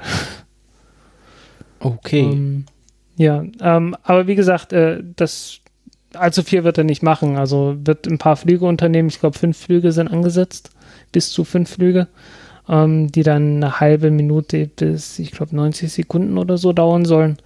Und viel mehr auch nicht. Also ähm, man kann auch nicht mal sagen, dass der Helikopter dann irgendwie an einer äh, besonders schwierigen Stelle rausgesetzt wird, wo man dann an dem Cliff mal runterfliegen kann und äh, gucken kann, also irgendwie Bilder machen kann, die der Rover nicht machen könnte oder so. Nee, das ist wirklich bloß eine reine eine reine Demonstrationsmission, um mhm. zu gucken, wie das Ganze funktioniert. Naja, es wäre irgendwie, äh, wenn sie eh nichts Großes, äh, Wichtiges damit vorhaben, wäre es ja vielleicht schon mal schön, irgendwie den Helikopter einfach mal so eine Klippe runterfliegen zu lassen. Also selbst wenn er dann dadurch kaputt geht, ist es halt nicht viel verloren. Ja. Ja, ich glaube nur, man kann den nicht wieder auf, äh, aufnehmen, wenn man den einmal abgesetzt hat. Und du möchtest das Ding jetzt auch nicht gerade neben der Klippe irgendwie aussetzen und dann den ersten Testflug äh, unternehmen. Ja, das stimmt, das stimmt. Also, ähm, ja. ja. Also, äh, es ist, ähm, auf jeden Fall, also es wird wahrscheinlich äh, irgendwie auch äh, von der Public, äh, Publicity sehr schöne Sache sein, dass man den ersten Helikopter auf dem Mars geflogen hat. Ja, ich habe trotzdem Zweifel, dass das Ganze wissenschaftlich später irgendwie äh, nutzbar sein kann, weil du bist halt mit der, mit der Nutzlast tatsächlich extrem beschränkt. Einfach weil die Luft so dünn ist dort. Genau. Mhm. Luft ist sehr, ist sehr begrenzt und ähm, ja, alles, was du an zusätzlicher Masse und zusätzlichem Stromverbrauch hast in, äh, im Flug, ähm, verkürzt dann halt nochmal zusätzlich die, äh, die Flugdauer und ja, irgendwann wird es dann halt schwierig. Also man darf sich das jetzt nicht so wie so eine DJI-Drohne vorstellen, die dann irgendwie mit äh, Kamera und allem möglichen rumfliegt. Ja. Ähm, Hat Ingenuity eine Kamera jetzt oder gar nichts? Äh, natürlich, braucht's ja. Ähm, Ah, ja. Die Kamera braucht es alleine schon, um zu navigieren. Ja, Äh, stimmt. Das, das, Muss Ding, irgendwo fliegt, wissen, wo es das Ding fliegt mit Bilderkennung, ja. Hm? Okay, also man wird dann auch Fotos aus dem Flug sehen. Ja, also das auf jeden Fall. Ähm, ja, ähm, Probenahme. Ähm, wie gesagt, man hat, ich glaube, paar 40 äh, so Kapseln drin Mhm. und fünf davon sind mit einer Probeladung schon fertig bestückt. Ähm, die werden dann, wird dann einfach aufgemacht und wieder zugemacht auf dem Mars, ähm, einfach als Kontrolle Mhm. damit man weiß, äh, was, was da einfach reinkommt, äh, wenn man, Das Hintergrundrauschen sozusagen wegnormalisieren. genau, dass man einfach weiß, was ist drin, was ist vorher drin, was ist hinterher drin, äh, was hat sich geändert und ja, fertig. Also sind da auch Kapseln drin, die gar nicht aufgemacht werden? Einfach um zu sehen, also kann ich vorstellen, dass man einfach Kann eine Kapsel sein, ja. unverschlossen wieder zurückschickt, um zu Genau. schauen, was da dann äh, vom, vom Bau sozusagen noch mit drin war. ja, kann durchaus sein. Ähm, ich weiß gar nicht, ob, ich weiß gar nicht, ähm, ob einige aufgemacht werden, einige nicht. Also Weiß wenn ich wenn, wenn man mich fragen Ja. würde, äh, würde ich das so machen. Ja, klingt auch sinnvoll. Genau, also äh, da sind ein paar Kapseln drin, das, die, wie sehen die aus? Sind das einfach so kleine Kügelchen oder irgendwie äh, Filmdosen? Äh, länglich. Oder? Okay, Äh, also äh, größere, größere Reagenzgläser. okay. Und dann macht man einfach. Und dann Hm. packt man da ein bisschen Marserde rein, macht einen Pfropfen drauf und lässt es liegen, bis jemand vorbeikommt und es mitnimmt. Ähm, ja. Und äh, notiert halt, wo es ist. Das ist hilfreich, würde ich sagen, wenn man es wiederfinden will. Immer auf so einer Ja, Schatzkarte ähm, macht man dann gestrich- gestrichelte Linie, macht ein großes X und dann schickt man das auch wieder mit zurück. Ja, wobei die Sache mit den Schatzkarten heutzutage irgendwie alles ein bisschen langweilig ist, weil das sind einfach Satellitenaufnahmen vom Mars. Hey, du Geocacher, die machen das heute noch. Ja, aber nicht mit, nicht mit äh, irgendwie Satellitenaufnahmen, die 30 Zentimeter Auflösung haben und äh, das genaue, den genauen Punkt haben. Es wäre es wär mal eine Herausforderung. Hm. Okay. Ähm, fragt sich natürlich, ähm, dann liegt das auf dem Mars rum. Was macht man damit? Ähm, wir hatten ja auch schon drüber gesprochen. Ähm, man schickt einen zweiten Rover hin und der ist gerade in Entwicklung. Ein Fetch Rover und der soll von der NASA, von der ESA gebaut werden und äh, die Dinge aufsammeln.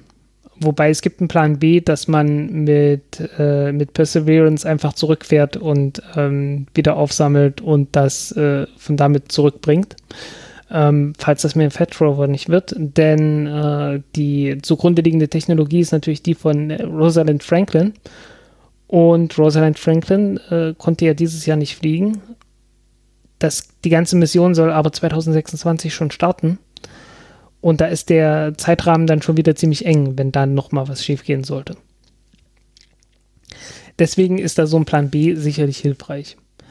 Ähm, wohin bringt man das dann? Äh, also man sammelt die auf auf dem Marsboden und bringt die dann zu dem Mars Ascent Vehicle. Ähm, Mars Ascent Vehicle, also ein, eine Rakete, die vom Mars aus starten kann, aufsteigen kann äh, und in einen Mars-Orbit fliegen soll wird dann gelandet. Ähm, wir hatten drüber gesprochen, dass man diese Raketen bauen möchte. Genau, ich glaube, Northrop Grumman hat den Zuschlag bekommen. Ja, äh, kleine zweistufige Rakete, paar hundert Kilo schwer. Ja, ich glaube, also wenn man sich die Details dieser MAV-Rakete anschauen will, äh, ich glaube, da gibt es eine Folge von uns, äh, wo wir das genau erklärt haben. Ja, habe ich jetzt, ich habe jetzt die Details auch nicht mehr im Kopf. Ähm, Ja, die ja Nutzlast, die Nutzlast war irgendwas, paar zehn Kilo, bisschen mehr als zehn Kilo. Und ähm, das kommt dann im Mars-Orbit. Und im Mars-Orbit wird das dann ausgesetzt. Und dann kommt ein Transferraumschiff an.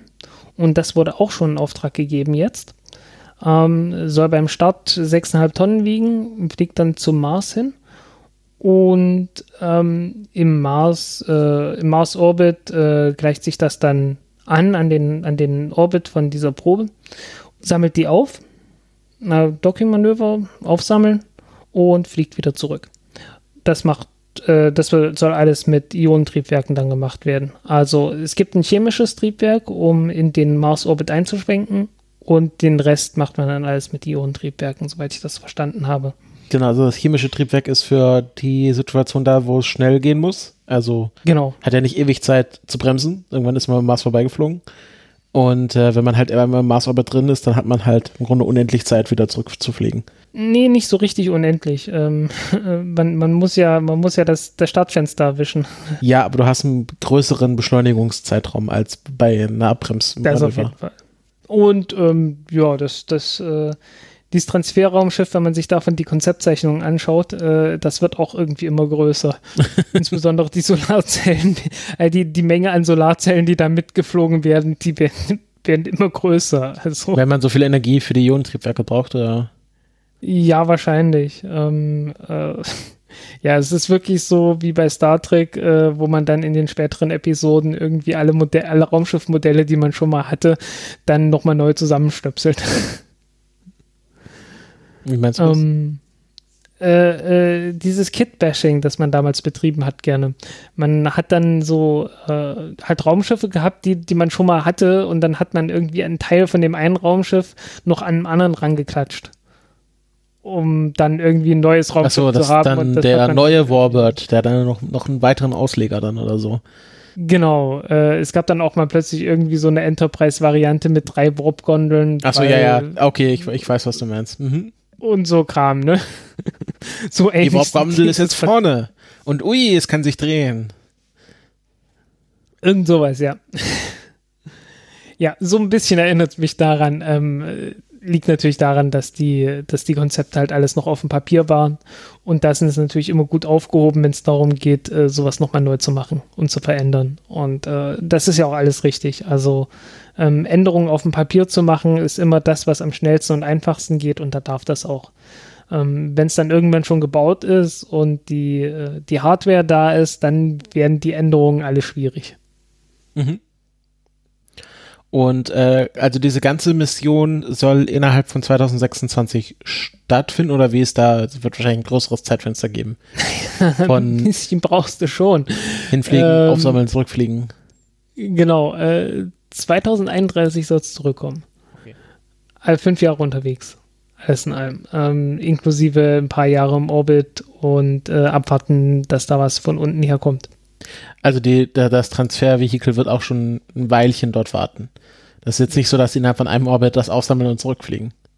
Nee, nee, das ist, äh, das ist äh, deutlich gemächlicher.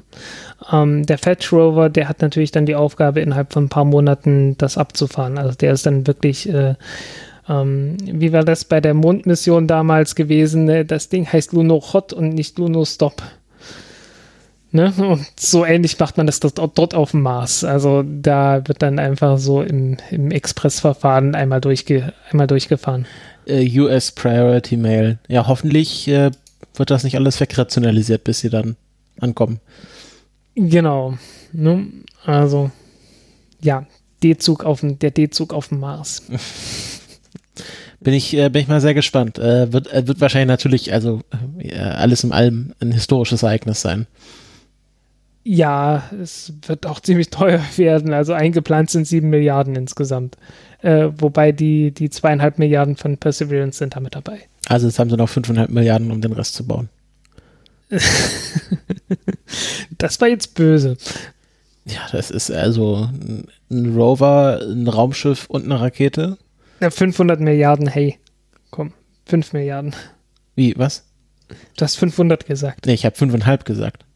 Ah, 5,5, okay. Dann haben wir es Okay, äh, da hast dich aber trotzdem um eine Milliarde verrechnet. 4,5. Ah, 4,5, ja stimmt, genau. Ja, ich habe schon, ich hab schon den Overhead mit reingerechnet.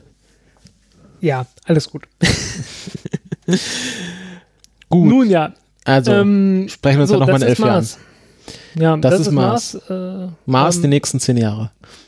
Ja, ähm, wie gesagt, was mir bei Mars nach wie vor fehlt, äh, wären eigentlich so, so ganz simple Missionen wie ähm, man schickt mal drei, Raum, drei Satelliten da hoch in den äh, sozusagen areostationären Orbit, also was bei uns der geostationäre wäre, um einfach bloß mit der Erde zu kommunizieren.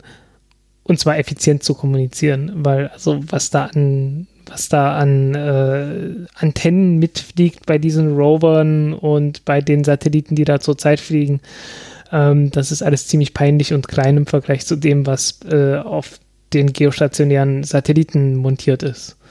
Also du hast ja so entfaltbare Antennen, die mal eben 22 Meter groß sein können. Mhm. Und äh, zum Mars, also jetzt die Al-Amal äh, fliegt mit, zwei, mit anderthalb Meter großer Antenne. ich glaube, die größte Antenne im Mars-Orbit ist sowas wie dreieinhalb Meter. Also es ist jetzt äh, schon irgendwie peinlich im Vergleich zu 22 Meter. Und du hast dann halt so, dann, dann hätte man so richtig, so richtig Megabit, so richtig viele Megabits, also so, so 100 Megabit irgendwie Anbindung an den Mars. Richtig schön Breitband. Nicht Ja, nur so richtig ISDN. Breitband, genau. Und äh, das wäre eigentlich das, was endlich mal nötig wäre, damit man auch mal äh, gut einmal so, so ganz publik einfach bloß so ein Video vom Mars schicken könnte, was einfach auch mal schön wäre. Ähm, aber sicherlich auch äh, wissenschaftliche Daten äh, ohne große Auswertung unkomprimiert einfach mal rüberschicken. Und ähm, ohne große Auswahl vor allen Dingen, weil es muss ja jetzt wirklich ähm, gehaushaltet werden und geschaut werden, ja, was schicken wir rüber und was nicht, weil äh, so viel kriegen wir gar nicht durchgequetscht durch die Antennen. Mhm. Also äh, Breitbandausbau auf dem Mars. Ja, äh, zusa zusammen mit äh, gleich Navigationssignalen dazu, weil das fehlt auch. Also die, ähm, die ganzen Missionen müssen irgendwie ziemlich händisch von der Erde aus gesteuert werden und immer wieder gemessen werden, ja, wo sind sie jetzt eigentlich gerade? Sind sie noch im richtigen Orbit? Und äh, das kriegen die halt auch, auch selber nicht hin, ähm, weil auf dem Mars äh, halt kein GPS und keine Signale direkt da sind, die für Navigation gut geeignet wären. Also irgendwie so die, die allgemeine Infrastruktur, um einfach bloß eine, eine Mars-Mission richtig schön fluffig durchziehen zu können, die fehlt halt. Mhm.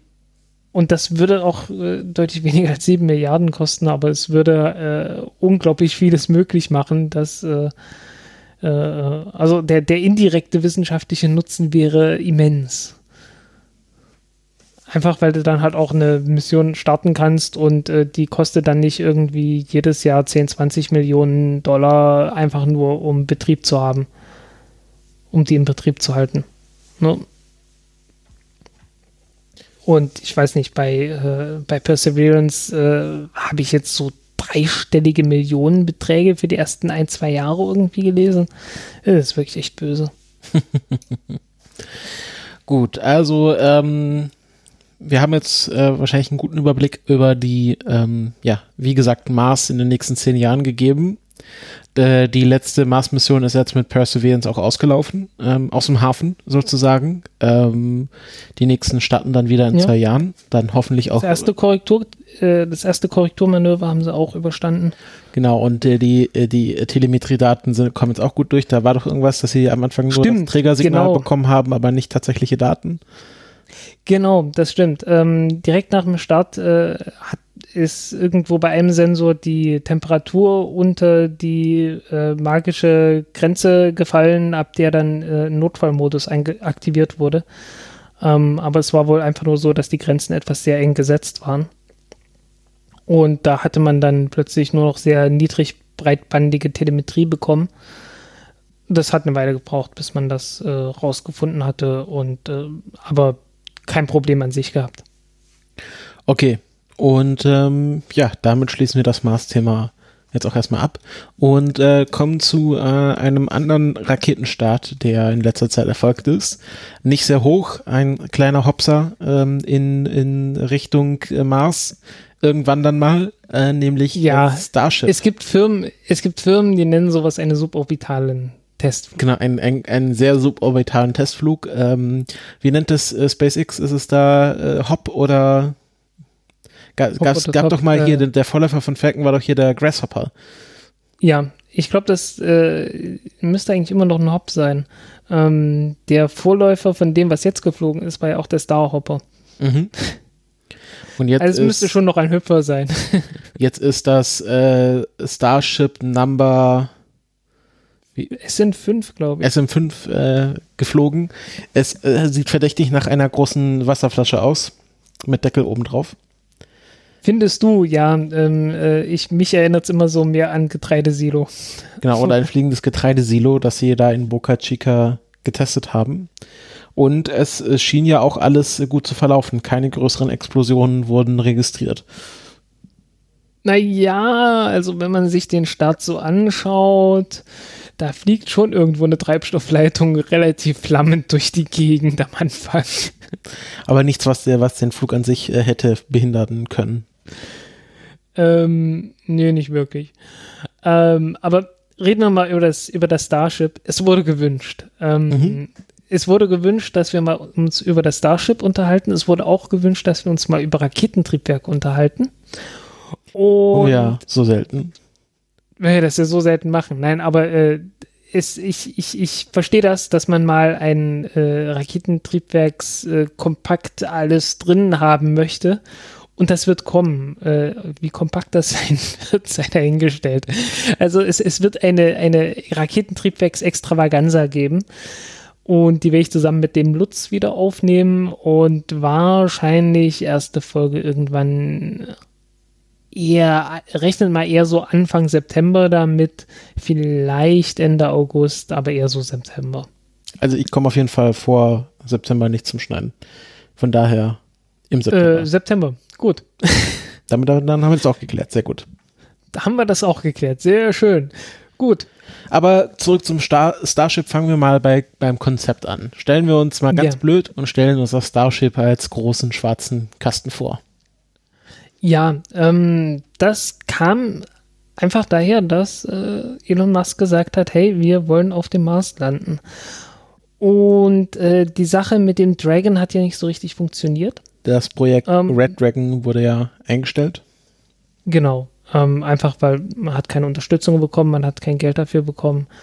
Und ähm, vor allen Dingen, man hatte ja gehofft beim Red Dragon, dass äh, die normale Dragon-Kapsel äh, mit Raketentriebwerken landen kann und man dann einfach, äh, also einfach so die, die Synergie nutzen kann. Ne? Also sowohl, sowohl die Entwicklung der Mars-Landung als auch der Erdlandung äh, gleichzeitig machen kann. Und dann lohnt sich das auch, wenn man das für zwei Zwecke äh, gleichzeitig macht wenn man das nur für eins machen kann, dann äh, lohnt sich das nicht mehr wirklich. Und deswegen äh, ist es dazu gekommen, dass äh, erstens der Dragon für der Crew Dragon ähm, dann doch ganz normal am Fallschirm im Meer gelandet ist und äh, die Mars-Mission ähm, ja halt nicht so durchgeführt wird. Stattdessen das Starship. Ähm, ganz ursprünglich hat man erste Konzepte schon oh, ich weiß gar nicht mehr, so um 2010 rum gesehen. Ähm, bin mir gar nicht sicher, ob, ich glaube, das war nach, schon nach den ersten Starts der Falcon 9 Rakete. Also irgendwie so, lass mich lügen, 2012 rum, irgend so. So die Größenordnung, wenn sein muss, sogar noch eher. Ähm, da gab es schon Konzepte einer Falcon X Rakete mit einem Merlin 2 Triebwerk. Ähm, der ein oder andere wird sich schon gewundert haben. Das Merlin-Triebwerk heißt immer so Merlin 1a, Merlin 1b, 1c, zurzeit sind wir bei Merlin 1d. Ähm, und dann wurde das Merlin 1d plus noch irgendwie in diversen Formen verbessert. Ähm, aber wieso heißt das Merlin 1? Naja, es gab mal Pläne für ein Merlin 2 Triebwerk. Das Merlin 2 Triebwerk sollte ähm, so die Größenordnung haben von dem F1 Triebwerk, ähm, also dem, dem Triebwerk der, der Saturn 1 Rakete, auch mit Kerosin betrieben werden. Ähm, und das wurde dann irgendwann aufgegeben. Ähm, es gab dann so Pläne, dass man eins von diesen Merlin 2 Triebwerken nimmt und äh, so eine Art Falcon 9 Rakete damit betreibt. Äh, so ähnlich wie die Falcon 1 Rakete damals. Ähm, halt bloß so, so mit richtig dicken Triebwerk unten drunter. Ähm, und es gab noch ein zweites Triebwerk, das damals in der Entwicklung war, und das nannte sich Raptor-Triebwerk und war geplant als Oberstufe für die Falcon 9 Rakete. Betrieb mit Wasserstoff. Und ähm, ja, auch dazu ist es nicht gekommen. Also es gab da ein ordentliches Konzept dazu und ähm, der Tom Müller, der ja der Chef der Triebwerksentwicklung bei SpaceX ist, hat mit Wasserstoff auch durchaus sehr viel Erfahrung gesammelt ähm, der war davor äh, zuständig für die Entwicklung des TR106 Triebwerks, was ein großes Wasserstofftriebwerk war mit Pintel äh, was so auch ein bisschen der, der Vorläufer vom Merlin-Triebwerk, also dem Merlin 1-Triebwerk war, halt äh, mit Wasserstoff statt Kerosin und äh, sehr viel größer, äh, eigentlich gedacht für ähm, sowas wie eine Delta-4-Rakete, damit die Delta-4-Rakete ein billigeres Triebwerk bekommt.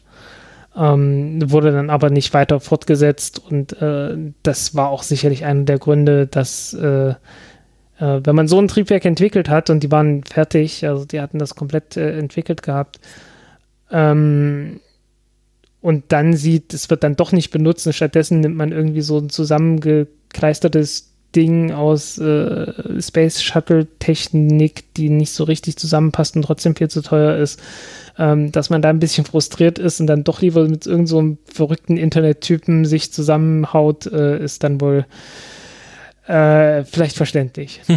mhm. ähm, naja, aus diesem Wasserstoff-Raptor-Triebwerk wurde dann irgendwann, hieß es dann irgendwann, ja, wir bauen Raptor mit Methan. Und ähm, ich glaube, da war noch gar nicht so richtig die Rede von Starship, als das vorgestellt wurde zum ersten Mal. Damals war äh, es noch BFA oder war das auch noch nicht auf dem Tisch? Ich glaube sogar noch vor BFA. Ähm, also, zusammen mit BFR wurde, wurde ähm, ich glaube, der erste Testlauf von dem Methan-Raptor-Triebwerk vorgestellt. Einfach gezeigt, das Video. Ähm, aber es war schon davor die Rede und es war noch nicht so richtig klar, was damit äh, betrieben werden sollte. Ich glaube, damals war noch so die Rede von Oberstufentriebwerk für Falcon-Rakete. Ähm, bei SpaceX hat zwischendurch auch einen Auftrag, also so, so Unterstützung gekriegt zur äh, Entwicklung von einem Methan-Oberstufentriebwerk. Aber ich glaube, Raptor war noch eher. Ähm, jedenfalls, äh, es war immer klar, dass, äh, dass äh, SpaceX an fortgeschritteneren Triebwerken gearbeitet hat. Und äh, der Methan-Raptor was jetzt einfach Raptor-Triebwerk ist, und ich werde es jetzt auch immer so nennen, also immer mit Methan und flüssigem Sauerstoff betrieben, ähm, ist halt eine sehr spezielle Technik.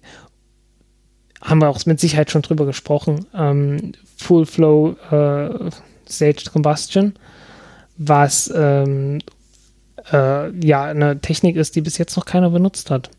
Ähm, insbesondere weil das heißt, dass äh, alle Triebwerkskomponenten, alle Treibstoffkomponenten im Triebwerk als Gas ankommen.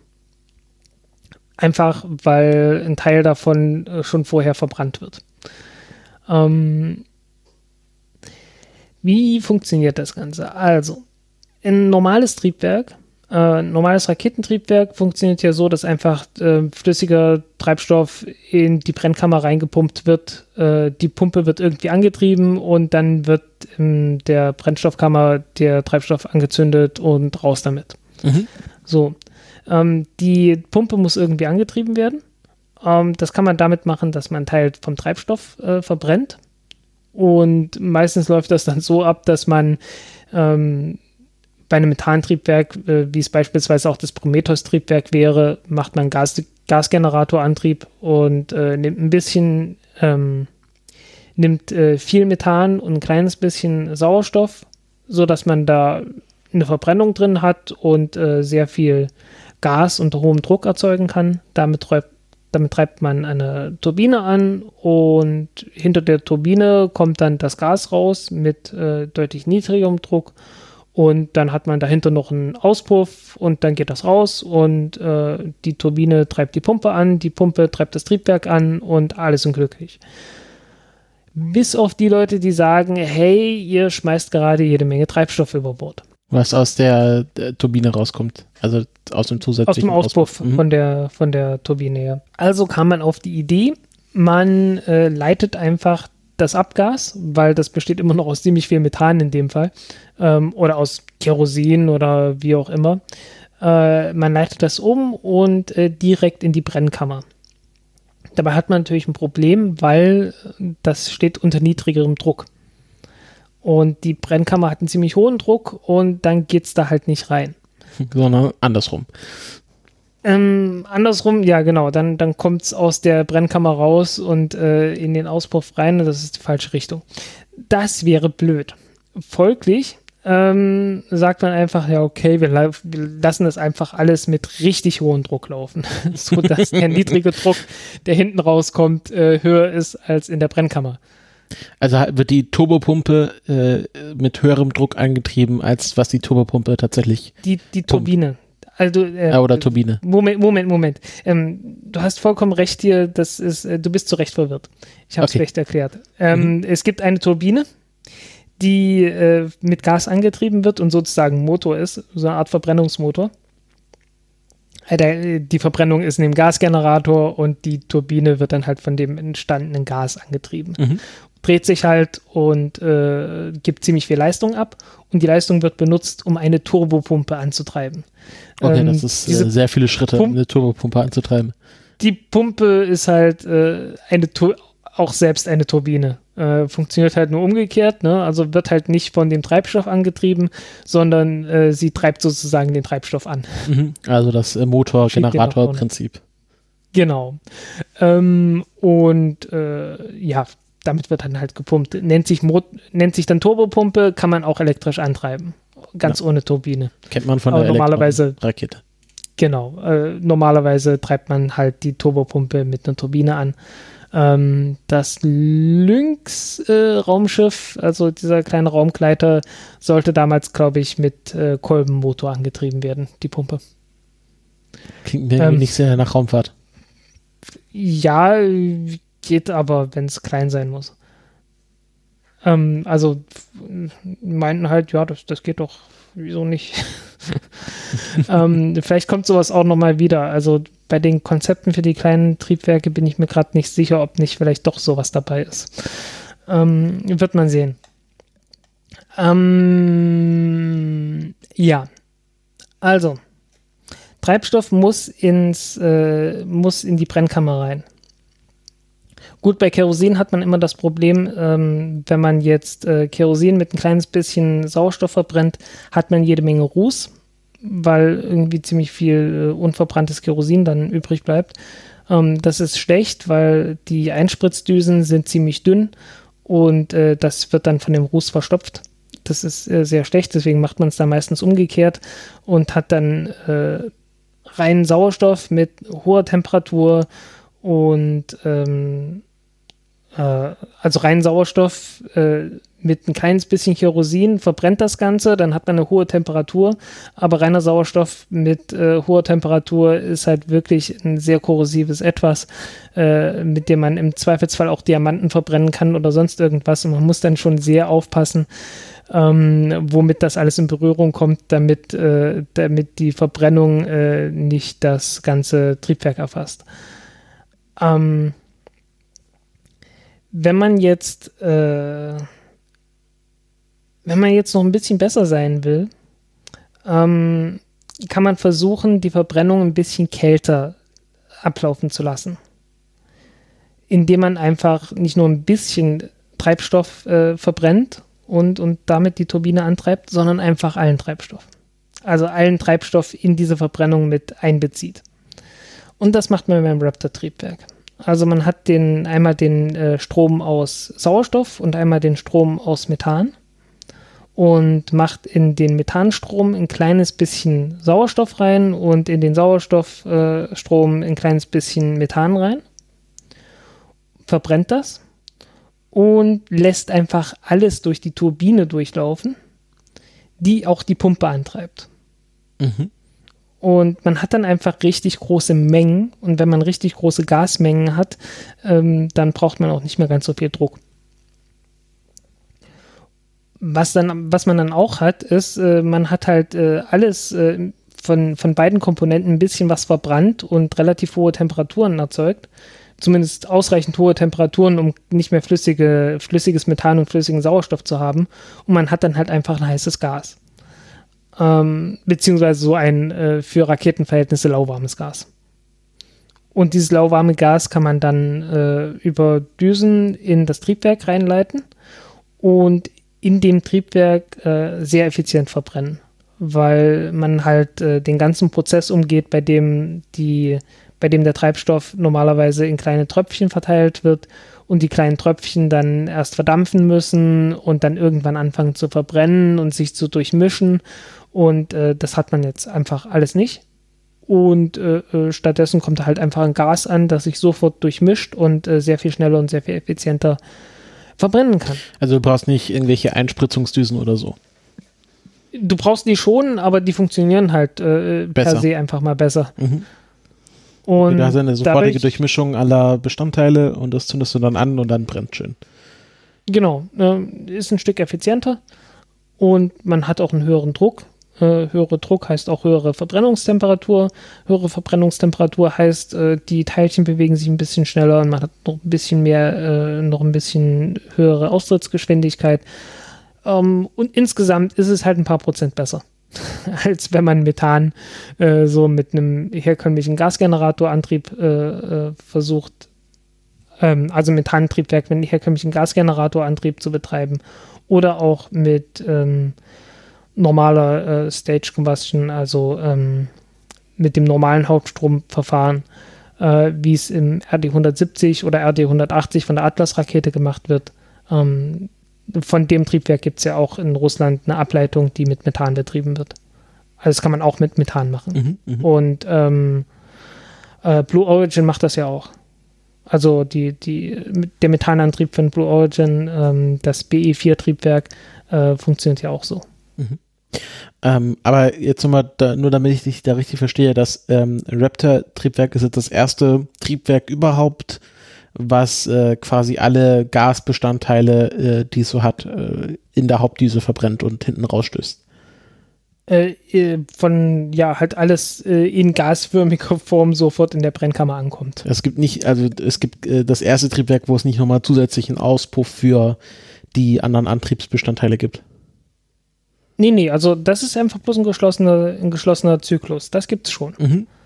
Aber dann hast du halt irgendwie so, äh, du hast ein paar äh, Düsen, wo praktisch das Abgas rein in die Brennkammer kommt.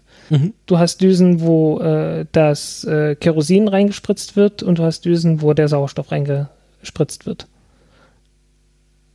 Mhm. Und äh, alles, alles zusammen kommt hinten raus. Genau, alles zusammen kommt dann in der Brennkammer an, wird da drin verbrannt und dann kommt es hinten raus aus Na, der Düse. Was ich jetzt nur verstehen will, was quasi das, also das, das The First dran ist, also was genau da revolutionär dran ist. Was es so, was vor, neu so vorher ist, noch nicht gegeben hat. Was neu dran ist, ist, dass alles äh, von Anfang an gasförmig ist, wenn es in die Brennkammer reinkommt. Und nicht erst, und, was in flüssiger Form eingespritzt wird. Genau. Und vor allen Dingen, äh, dass das Ganze in eine funktionierende, äh, in ein praktisches fliegendes Ding eingebaut wurde. Und nicht nur, nicht nur auf den Teststand mhm. geflogen mhm. ist. Wobei, das sind ja auch schon, also was da jetzt fliegt, sind auch mehr oder weniger nur fliegende Teststände. Also, naja, aber es soll, also es gibt sehr feste Pläne, dass damit, äh, dass man damit ins Weltall fliegen will. Mhm. Ähm, ja, äh, es gibt, ich erinnere mich noch sehr dunkel an ein sehr schönes Video von Scott Manley, der im Grunde das gleiche erklärt hat wie du jetzt, aber der hatte dazu noch sehr schöne, sich bewegende Schaubilder. Ähm, das äh, können wir hier nicht leisten. Genau, falls man das nochmal mit visuellen äh, Erklärungshilfen sich anschauen will, verlinken wir mal das Video von, äh, von Scott. Ähm, der hat das ähnlich wahrscheinlich ähnlich erklärt. Genau, also das Raptor-Triebwerk haben wir jetzt äh, hinreichend erklärt. Ah, Moment, ganz kurz ah, ja, nochmal. Okay, ja. ein, ein, Schritt zurück. Mhm. Ähm, äh, warum Methan und nicht Wasserstoff? Weil man wollte ja erst, also äh, SpaceX und äh, Elon Musk wollten ja erst Wasserstoff benutzen. Ähm, das kam einfach daher, dass man äh, auch diesen, diesen unterkühlten Sauerstoff benutzt hat äh, mit dem normalen Merlin-Triebwerk. Und das einfach sehr gut funktioniert hat und man halt theoretisch dann äh, berechnen konnte, äh, wie effizient das alles ist, weil Methan ist zwar auch schon, hat zwar auch schon eine ziemlich niedrige Dichte, aber äh, eine deutlich höhere Dichte als Wasserstoff. Das Problem mit Wasserstoff ist ja immer, dass sehr viel Volumen einnimmt, sehr wenig wiegt dabei. Und ähm, äh, äh, dadurch sehr große und vergleichsweise schwere Tanks benutzt, äh, braucht.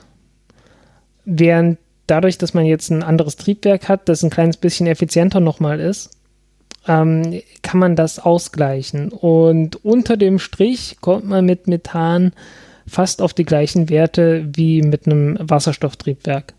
einfach durch die Gewichtseinsparung. Obwohl Methantriebwerke insgesamt ein bisschen weniger ähm, effizient sind, also ein bisschen weniger ISP-spezifischen Impuls haben. Und äh, ja, deswegen hat man gesagt, okay, wir nehmen Methan. Ähm, wie weit da jetzt wirklich äh, eine Rolle spielt, dass man Methan äh, aus CO2 mit äh, Wasser, also mit Wasserstoff aus Wasser auf dem Mars erzeugen kann, äh, sei dahingestellt, weil ähm, ja, Wasserstoff hätte man halt auch genauso gut erzeugen können. Also, mh, hm, naja. mhm.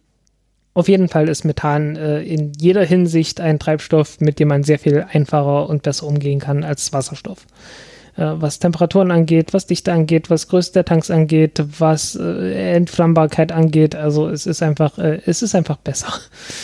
bis auf, bis, also von der Effizienz abgesehen ist Methan einfach das der, der bessere, der angenehmere Treibstoff. Alles klar, dann äh, gehen wir mal weiter zu äh, den anderen Elementen des Starships. Es besteht ja natürlich nicht nur aus einem Triebwerk, sondern das Triebwerk muss ja irgendwas antreiben und äh, das ist in diesem Fall ähm, ein erstmal ein großer Tank und ähm, der sollte aus Kohlefaser gebaut werden. Ähm, ich erinnere mich, da hatten sie auch so Tests gemacht, wo sie mal so einen großen Tank äh, auf einer Barke irgendwie aufs Meer rausgezogen haben und dann dort explodieren lassen haben. Mhm. Genau. Ähm, das war, glaube ich, die erste Vorstellung 2016, glaube ich, mhm. als das Starship vorgestellt wurde. Ähm, zum ersten Mal, also äh, wir erinnern uns so diese, diese Tim und Struppi-Rakete äh, sozusagen. Haben wir mit Sicherheit auch eine Ausgabe drüber ja, ja, gemacht. Ja, ne? Haben wir ja schon gesendet damals. Ja, ne, äh, damals hieß es noch, ja, okay, das Ding landet auf den drei, auf den drei Flossen hinten und äh, ja, äh, also das war halt so diese, diese Idee gewesen und das bestand aus Kohlefaser. Gleichzeitig hat man äh, gesagt, okay, wir haben auch schon einen Kohlefasertank gebaut in der Größe äh, mit dem Durchmesser, den das Starship dann irgendwann mal haben soll. Und davon ist man weggekommen. Ähm, wie gesagt, getestet hat man es auch äh, mit halt äh, ähnlichen Resultaten, wie wir das jetzt zuletzt auch gesehen haben. Plus, dass da niemand dabei war mit der Kamera und das gezeigt hätte. Ähm, aber äh, ja, man ist halt äh, weggekommen von Kohlefaser und äh, Elon Musk hat dann ja vor zwei Jahren gesagt, äh, ich bin ein riesengroßer Fan von Stahl und äh, baut das seitdem aus Stahl. Stahl hat nämlich mehrere Vorteile gegenüber Kohlefaser. Ähm, beziehungsweise ähm, Kohlefaser hat eine Reihe von Nachteilen, die man mit Stahl so nicht hat.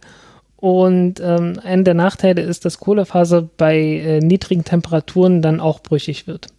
Und auch bei hohen Te und hohen Temperaturen nicht so gut aushält. Und äh, wenn man jetzt einen, einen, großen Tank hat und den aus Kohlefaser bei äh, sehr tiefen Temperaturen hat, dann sieht es zwar erstmal so aus, als ähm, wäre der Kohlefasertank starrer und äh, besser und leichter zu bauen als aus Stahl, aber in der praktischen Anwendung sieht das alles nochmal ein bisschen anders aus durch die extremen Temperaturen, bei denen das Ganze ähm, äh, ja stattfinden muss. Und Stahl ist da einfach nicht so anfällig.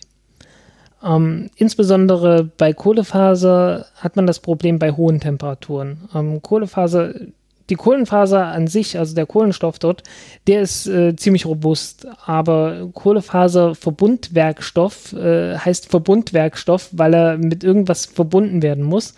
Und das sind irgendwelche Harze, die nicht unbedingt genauso äh, hitzebeständig sind wie die Kohlefasern an sich.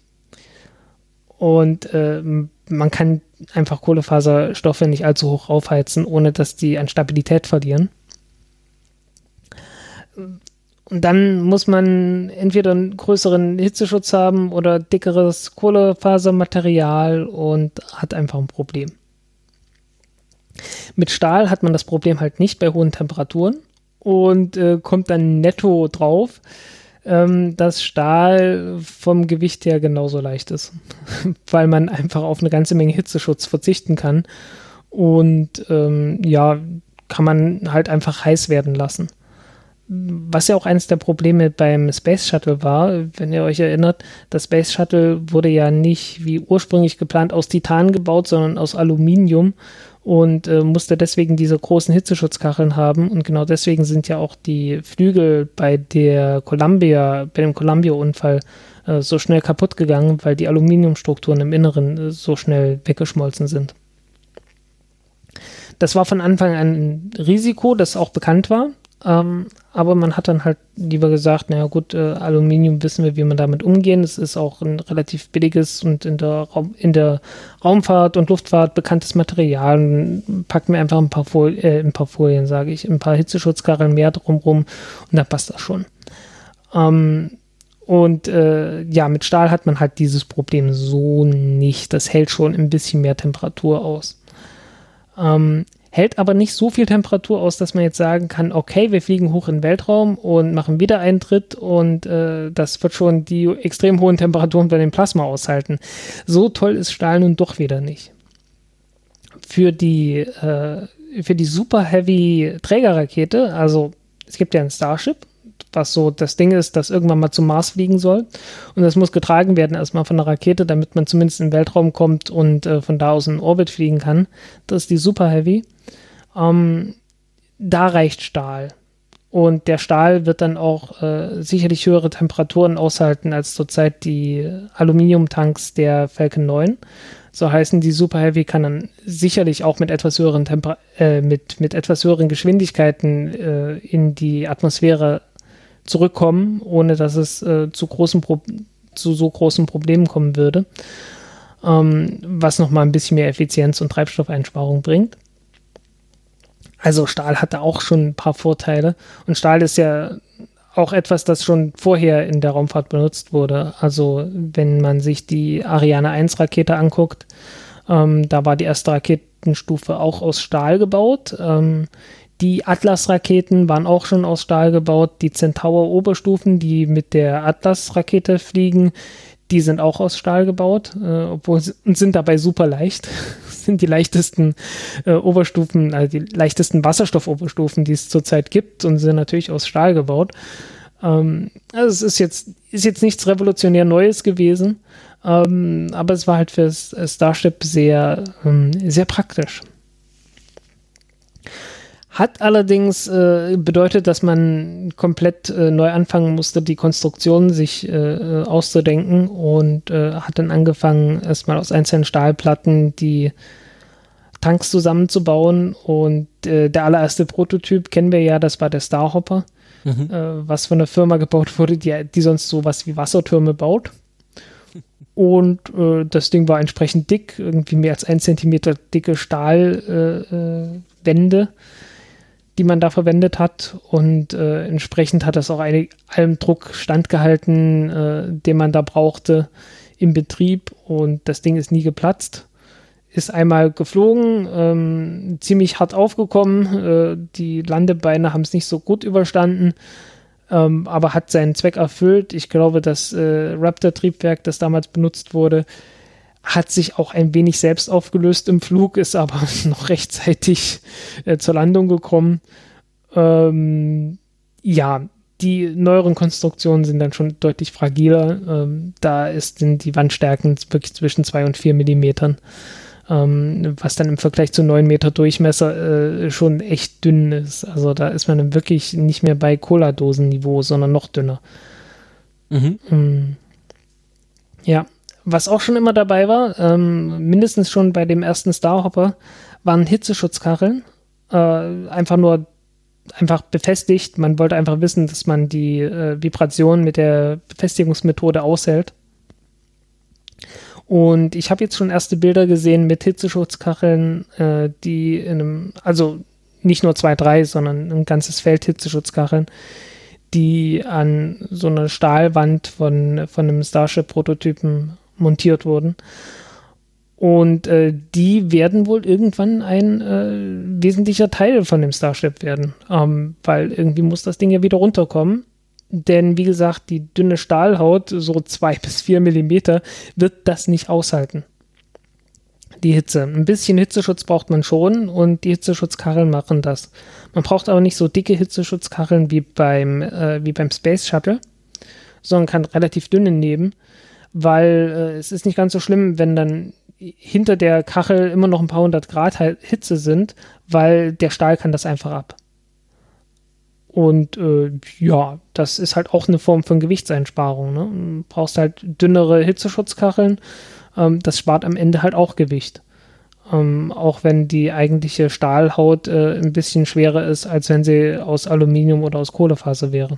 Mhm. Ähm, ja, ursprünglich sollte die, sollte die Stahlhaut ja auch anders äh, gekühlt werden, ähm, ganz ohne Hitzeschutzkacheln, sondern einfach mit dem Treibstoff, den man drin hat, weil man hat ja jede Menge kalten Treibstoff da drin und äh, warum nicht den benutzen? Und äh, ein bisschen was rausspritzen lassen und äh, hat dann so einen Flüssigkeitsfilm, der an sich schon ein Hitzeschutzschild äh, darstellt aber davon ist man wieder abgekommen. Also man hat davon einfach irgendwann nichts mehr gehört. Wahrscheinlich äh, technisch zu aufwendig, schätze ich mal. ja, da äh, hat jetzt äh, Elon auch nicht irgendwie was drüber erzählt, warum sie das nicht machen. Nee, ich habe halt wirklich nichts wieder gehört davon. Ähm, das ist, ja, ist halt so. Was, was soll man sagen? Ähm, äh, wie ich vorhin schon gesagt habe, ne? Also, wenn man irgendwie einen Gedanken hat, der vielleicht doch nicht richtig ist. Äh, man kommt nicht sofort drauf oder lässt sich nicht sofort überzeugen, aber so im Laufe der Monate ähm, hat man dann halt, äh, kommt man dann halt schon dahinter, hm, naja, so clever war das jetzt nicht und dann ändert man halt so seine Meinung und macht es dann halt anders. Ja.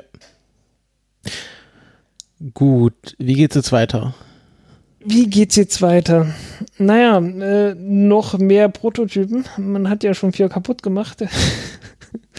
Und es werden wohl noch, ein, es wird wohl noch eine Menge Schrott dazukommen. Ne? Also nach dem klassischen äh, Prinzip Move fast and break things. Ja, schätze ich mal, ne? Ähm, weil, äh, ja, anders geht's ja nicht. Also der, der, ich weiß gar nicht, ob SN5 ich glaube, soll noch mal fliegen, aber SN6 ist ja auch schon im Bau und ich glaube, der nächste Flug soll mit SN6 sein. Ähm, also da, da ist noch, da steht noch viel an, an, an Testflügen. Was ja gut ist. Ähm, was, was gut ist und auch absolut notwendig ist ähm, für die Entwicklung. Zumindest wenn man das in der Geschwindigkeit machen möchte und nicht alles vorher in der Theorie mit allen Möglichkeiten durchrechnen möchte was, äh, wie wir ja gelernt haben, in vielen Fällen äh, deutlich teurer sein kann, als einfach Dinge zu bauen und mal zu gucken, ob es funktioniert oder nicht. Mhm. Wobei es halt immer so einen goldenen Mittelweg geht und ich bin mir nicht ganz sicher, ob SpaceX den gerade geht. Sie werden also, wahrscheinlich irgendwie auf so einer Linie herumschlenkern und dann irgendwann auch merken, dass es vielleicht doch ganz gut ist, mal vor durchzurechnen, ob das klappen könnte. Ja, aber ist ja, ist ja okay, das sind Lernprozesse. Mhm. Also ich mache da niemanden einen Vorwurf, der bewiesen hat, äh, flexibel genug zu sein, aus den eigenen Fehlern zu lernen. Ähm, schwierig ist es, wenn jemand irgendwie äh, Jahrzehnte an dem gleichen Modell festhält und äh, immer nur sagt, ja, es geht halt nicht anders äh, und nie was anderes probiert hat. Äh, noch nicht mal dann, wenn andere zeigen, es geht auch anders was man ja bei einer ganzen Reihe von Firmen und äh, Raumfahrtagenturen durchaus beobachten kann. Mhm, mhm. Ja, bin ich jetzt mal wirklich sehr gespannt darauf, ähm, wann wir uns über die Getreidesilophase hinaus bewegen. ja. Ja, man will ja drei Formen bauen vom, äh, vom Starship. Einmal ein Tanker, einmal ein Frachter und ein Raumschiff. Ähm, der Tanker äh, ist dann für die anderen beiden da. Ähm, der Frachter bekommt vorne eine riesengroße Klappe, die man auf und wieder zuklappen so kann. So wie beim Super Guppi. Ähm, ja, ein bisschen größer. Also, also Mega Guppi. Ja, ähm, wie oh, bei einer der Gemini-Missionen äh, ist, die, ist die Nutzlastverkleidung nicht aufgegangen von einem. Mhm. Und sah dann aus wie so ein, wie so ein äh, wütender Alligator im, im Weltall. äh, so ähnlich. Also da sind dann halt einfach Scharniere drauf, die man dran, so dass man die Klappe halt einmal aufmachen kann und einmal wieder zumachen kann. Ähm, halt Innendurchmesser 9 Meter, äh, da passt dann schon richtig was rein. Das ist zumindest der Plan. Ähm, und äh, es gibt ja auch schon ein Handbuch dazu und da ist der Rede davon, naja, so 100 Tonnen niedrigen Erdorbit, 21 Tonnen in geostationären Orbit, also GTO. und äh, deutlich mehr, wenn man äh, erstmal im niedrigen Erdorbit wartet auf den nächsten Tanker. Und der Tanker besteht dann praktisch äh, ganz ohne Nutzlastsektion oder so, einfach nur aus einem großen Tank. Und äh, da wird dann Treibstoff vom Tank äh, umgepumpt in den äh, Frachter und in das Raumschiff, äh, das daneben ist. Da muss man andocken, umpumpen und Tanker kehrt zurück zur Erde, wird, wenn es sein muss, nochmal aufgetankt, fliegt nochmal hoch äh, und tankt noch ein bisschen mehr auf. Und äh, entsprechend steigt dann auch die Nutzlast, die man in noch höhere Orbits bringen kann mit dem Frachter. Ist da natürlich ein entsprechend großer Aufwand. Ähm, aber SpaceX hat ja versprochen, dass das alles ganz billig wird, äh, damit einmal hoch und wieder runter zu fliegen. Ob das stimmt, äh, möchte ich abwarten. Ist das immer noch der Plan, dass der, dass die in ihrer Startposition auch wieder landen sollen? Also quasi der Turnaround dadurch auch minimiert Weiß wird, ich gar nicht. dass sie von dort, also dass sie am gleichen Ort starten und landen? Ähm, weiß ich gar nicht, habe ich lange nicht mehr gesehen. Also äh, wie aktuell das noch ist, weiß ich nicht. Weil das würde natürlich den Turnaround äh, extrem minimieren, wenn man die Rakete Ja. gar nicht mehr bewegen muss, sondern sie nur noch neu betanken. Ja, ähm, muss man abwarten jetzt bei den Testflügen mit Sicherheit nicht. Ja, gut, äh, ist klar. Aber ähm, langfristig wäre da schon halt dann wirklich dieser Space Shuttle-Ansatz. Ja, ähm, ohne äh, Transferflüge mit Flugzeug. Ja, genau. Auf also Boeing ein, ein, 747. echtes, schon- ein echtes Space Shuttle. Ja, ähm, alleine schon, weil die Boeing 747 bis dahin nicht mehr fliegen wird. Ach ja, stimmt, habe ich Da gehört. keine- äh, haben angekündigt, dass mehr sie gebaut. die Produktion einstellen werden. Was, was ist denn das Nachfolgemodell der 747 dann? Äh, gibt's nicht. Äh, es gibt jetzt nur noch so zweistrahlige, kleinere. Ah, Äh, Airbus, also die, also Airbus das, A380 wird ja auch nicht mehr gebaut. es lohnt sich ja, äh, es lohnt sich einfach keine großen Flugzeuge mehr zu bauen. Ja, ist nicht so flexibel und die Kleinen kriegen jetzt die, kriegen die, äh, die Strecken halt trotzdem hin. Und Mhm. die Sicherheit ist auch gegeben.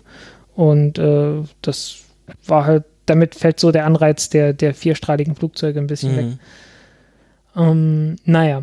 Ähm, Starship äh, ist bekanntlich mehr als vierstrahlig. Äh, sieben Triebwerke in der, äh, im, in der Oberstufe, im Starship selbst und äh, ich glaube, die letzte Wasserstandsmeldung war 31 äh, Raptor-Triebwerke in der, in der Heavy. äh, das das äh, ändert sich ja regelmäßig, wie viel da rein sollen. Ähm, ich glaube, die sind auch ein bisschen flexibel. Ähm, kann man ja groß genug bauen, dass man äh, bei der Zahl, dass man mehr oder weniger reinbauen kann, je nachdem, was für, ähm, wie viel Schub man dann tatsächlich braucht. Mhm. Ähm, in dem Raumschiff wird dann halt äh, alles drin sein, um äh, Menschen von A nach B zu bringen. Ähm, und äh, Punkt B soll auch irgendwann mal die Mondoberfläche sein. Äh, das ist dann, das wäre dann allerdings ein Raumschiff, das nicht mehr für den Wiedereintritt in die Erdatmosphäre geeignet ist, sondern wirklich für die Landung auf dem Mond äh, optimiert ist. Und da gibt es dann auch äh, extra Triebwerke, die weiter oben angebaut sind, was auch notwendig ist, weil ähm, man möchte bei einer Mondlandung die Triebwerke möglichst weit weg von der Oberfläche haben, weil das Abgas, also der, der Schub von dem, die, die, der Gasschub von den, von den Triebwerken, die man braucht, um zu schweben und um abzubremsen und zu schweben und sanft aufzusetzen, ähm, ansonsten äh, wirklich sehr große Steine in Bewegung setzen kann und äh, das möchte man alles nicht in der Nähe von so einem Raumschiff liegen haben. Ja, oder man nimmt sich, äh, wir hatten noch eins dieser Advanced Concepts mal besprochen, wo sie dann so Pellets in die Düse einspritzen wollen, die dann so eine In-situ-Landeplattform äh, bauen. Erinnerst du dich? Genau, genau. Ja, ja, ich erinnere mich, ich erinnere mich. Ja, ähm, ja, also zumindest, also ob nun so, ähm, sei dahingestellt, aber ähm, der Bau einer festen Landeplattform äh, würde das ganze Problem natürlich erheblich vereinfachen. Macht natürlich Sinn, wenn sie da regelmäßig hin und her fliegen, dass sie da einfach mal ein bisschen Beton vergießen. Ja, genau. Oder halt Ähm, einfach den Mond, das Mondgestein so weit verdichten, dass es sich nicht mehr bewegt. Ja, ähm, ja, Mond war lange Zeit bei SpaceX kein Thema, aber wenn man Geld dafür kriegt, ja gut, da war sich SpaceX dann doch nicht so schade. Wie war das, äh, wes, äh, wes äh, Lied ich sing, das, nee, das kriege ich nicht mal zusammen. Wes Brot ich esse, das Lied ich singe. Genau, genau. Äh, ja, Westfunding, ähm, ich, ver, ich verbrauche des äh, Planetenpläne, ich singe. Ja, so ungefähr. Ähm, ja, was dann aus den Marsplänen wird, äh, wird sich zeigen. Ähm, irgendwoher muss das Geld kommen. Mm, mm, mm. Irgendwoher müssen die Kunden kommen. ähm, ja, ähm, ich bin halt beim Starship. Äh, ich freue mich drauf, wenn das fliegt, aber es muss halt auch erstmal fliegen. Mhm. Und äh, bis dahin warte ich halt ab. Also ich bin da, ich bin da vorsichtig optimistisch, aber vorsichtig. Das ist doch äh, ein guter Abschluss für diese Folge. Ja. Wir äh, gehen jetzt, wie gesagt, in eine etwas längere Pause wahrscheinlich. Ähm, die nächste Folge wird dann äh, wahrscheinlich die ähm, Raketen-Extravaganza von Frank und dem Lutz werden. Und äh, ja, wir bedanken uns fürs Zuhören. Wie gesagt, wenn ihr Feedback, Kommentare, Anmerkungen, Anregungen, Kritik zu dieser Folge habt, schreibt sie uns gerne in die Kommentare oder schickt sie uns auf Twitter. Ähm, genau, falls ihr diesen Podcast auf einer Plattform hört, äh, die euch keine Shownotes anzeigt, dann sei hier auch nochmal darauf hingewiesen, dass ihr ausführliche Dokumentationen zu allen besprochenen Themen ähm, auf unserem Blog findet. Ähm, und dort auch dann direkt äh, zu den entsprechenden Seiten hinklicken könnt. Ähm, es gibt leider immer wieder Plattformen, äh, die einem nur die Podcast-Beschreibung, aber nicht die Podcast-Shownotes anzeigt. Das ist ein bisschen ärgerlich. Mhm. Und äh, ja, wünschen euch eine schöne Zeit äh, zwischen den Folgen. Und äh, ja, auf Wiederhören. Tschüss. Tschüss. So.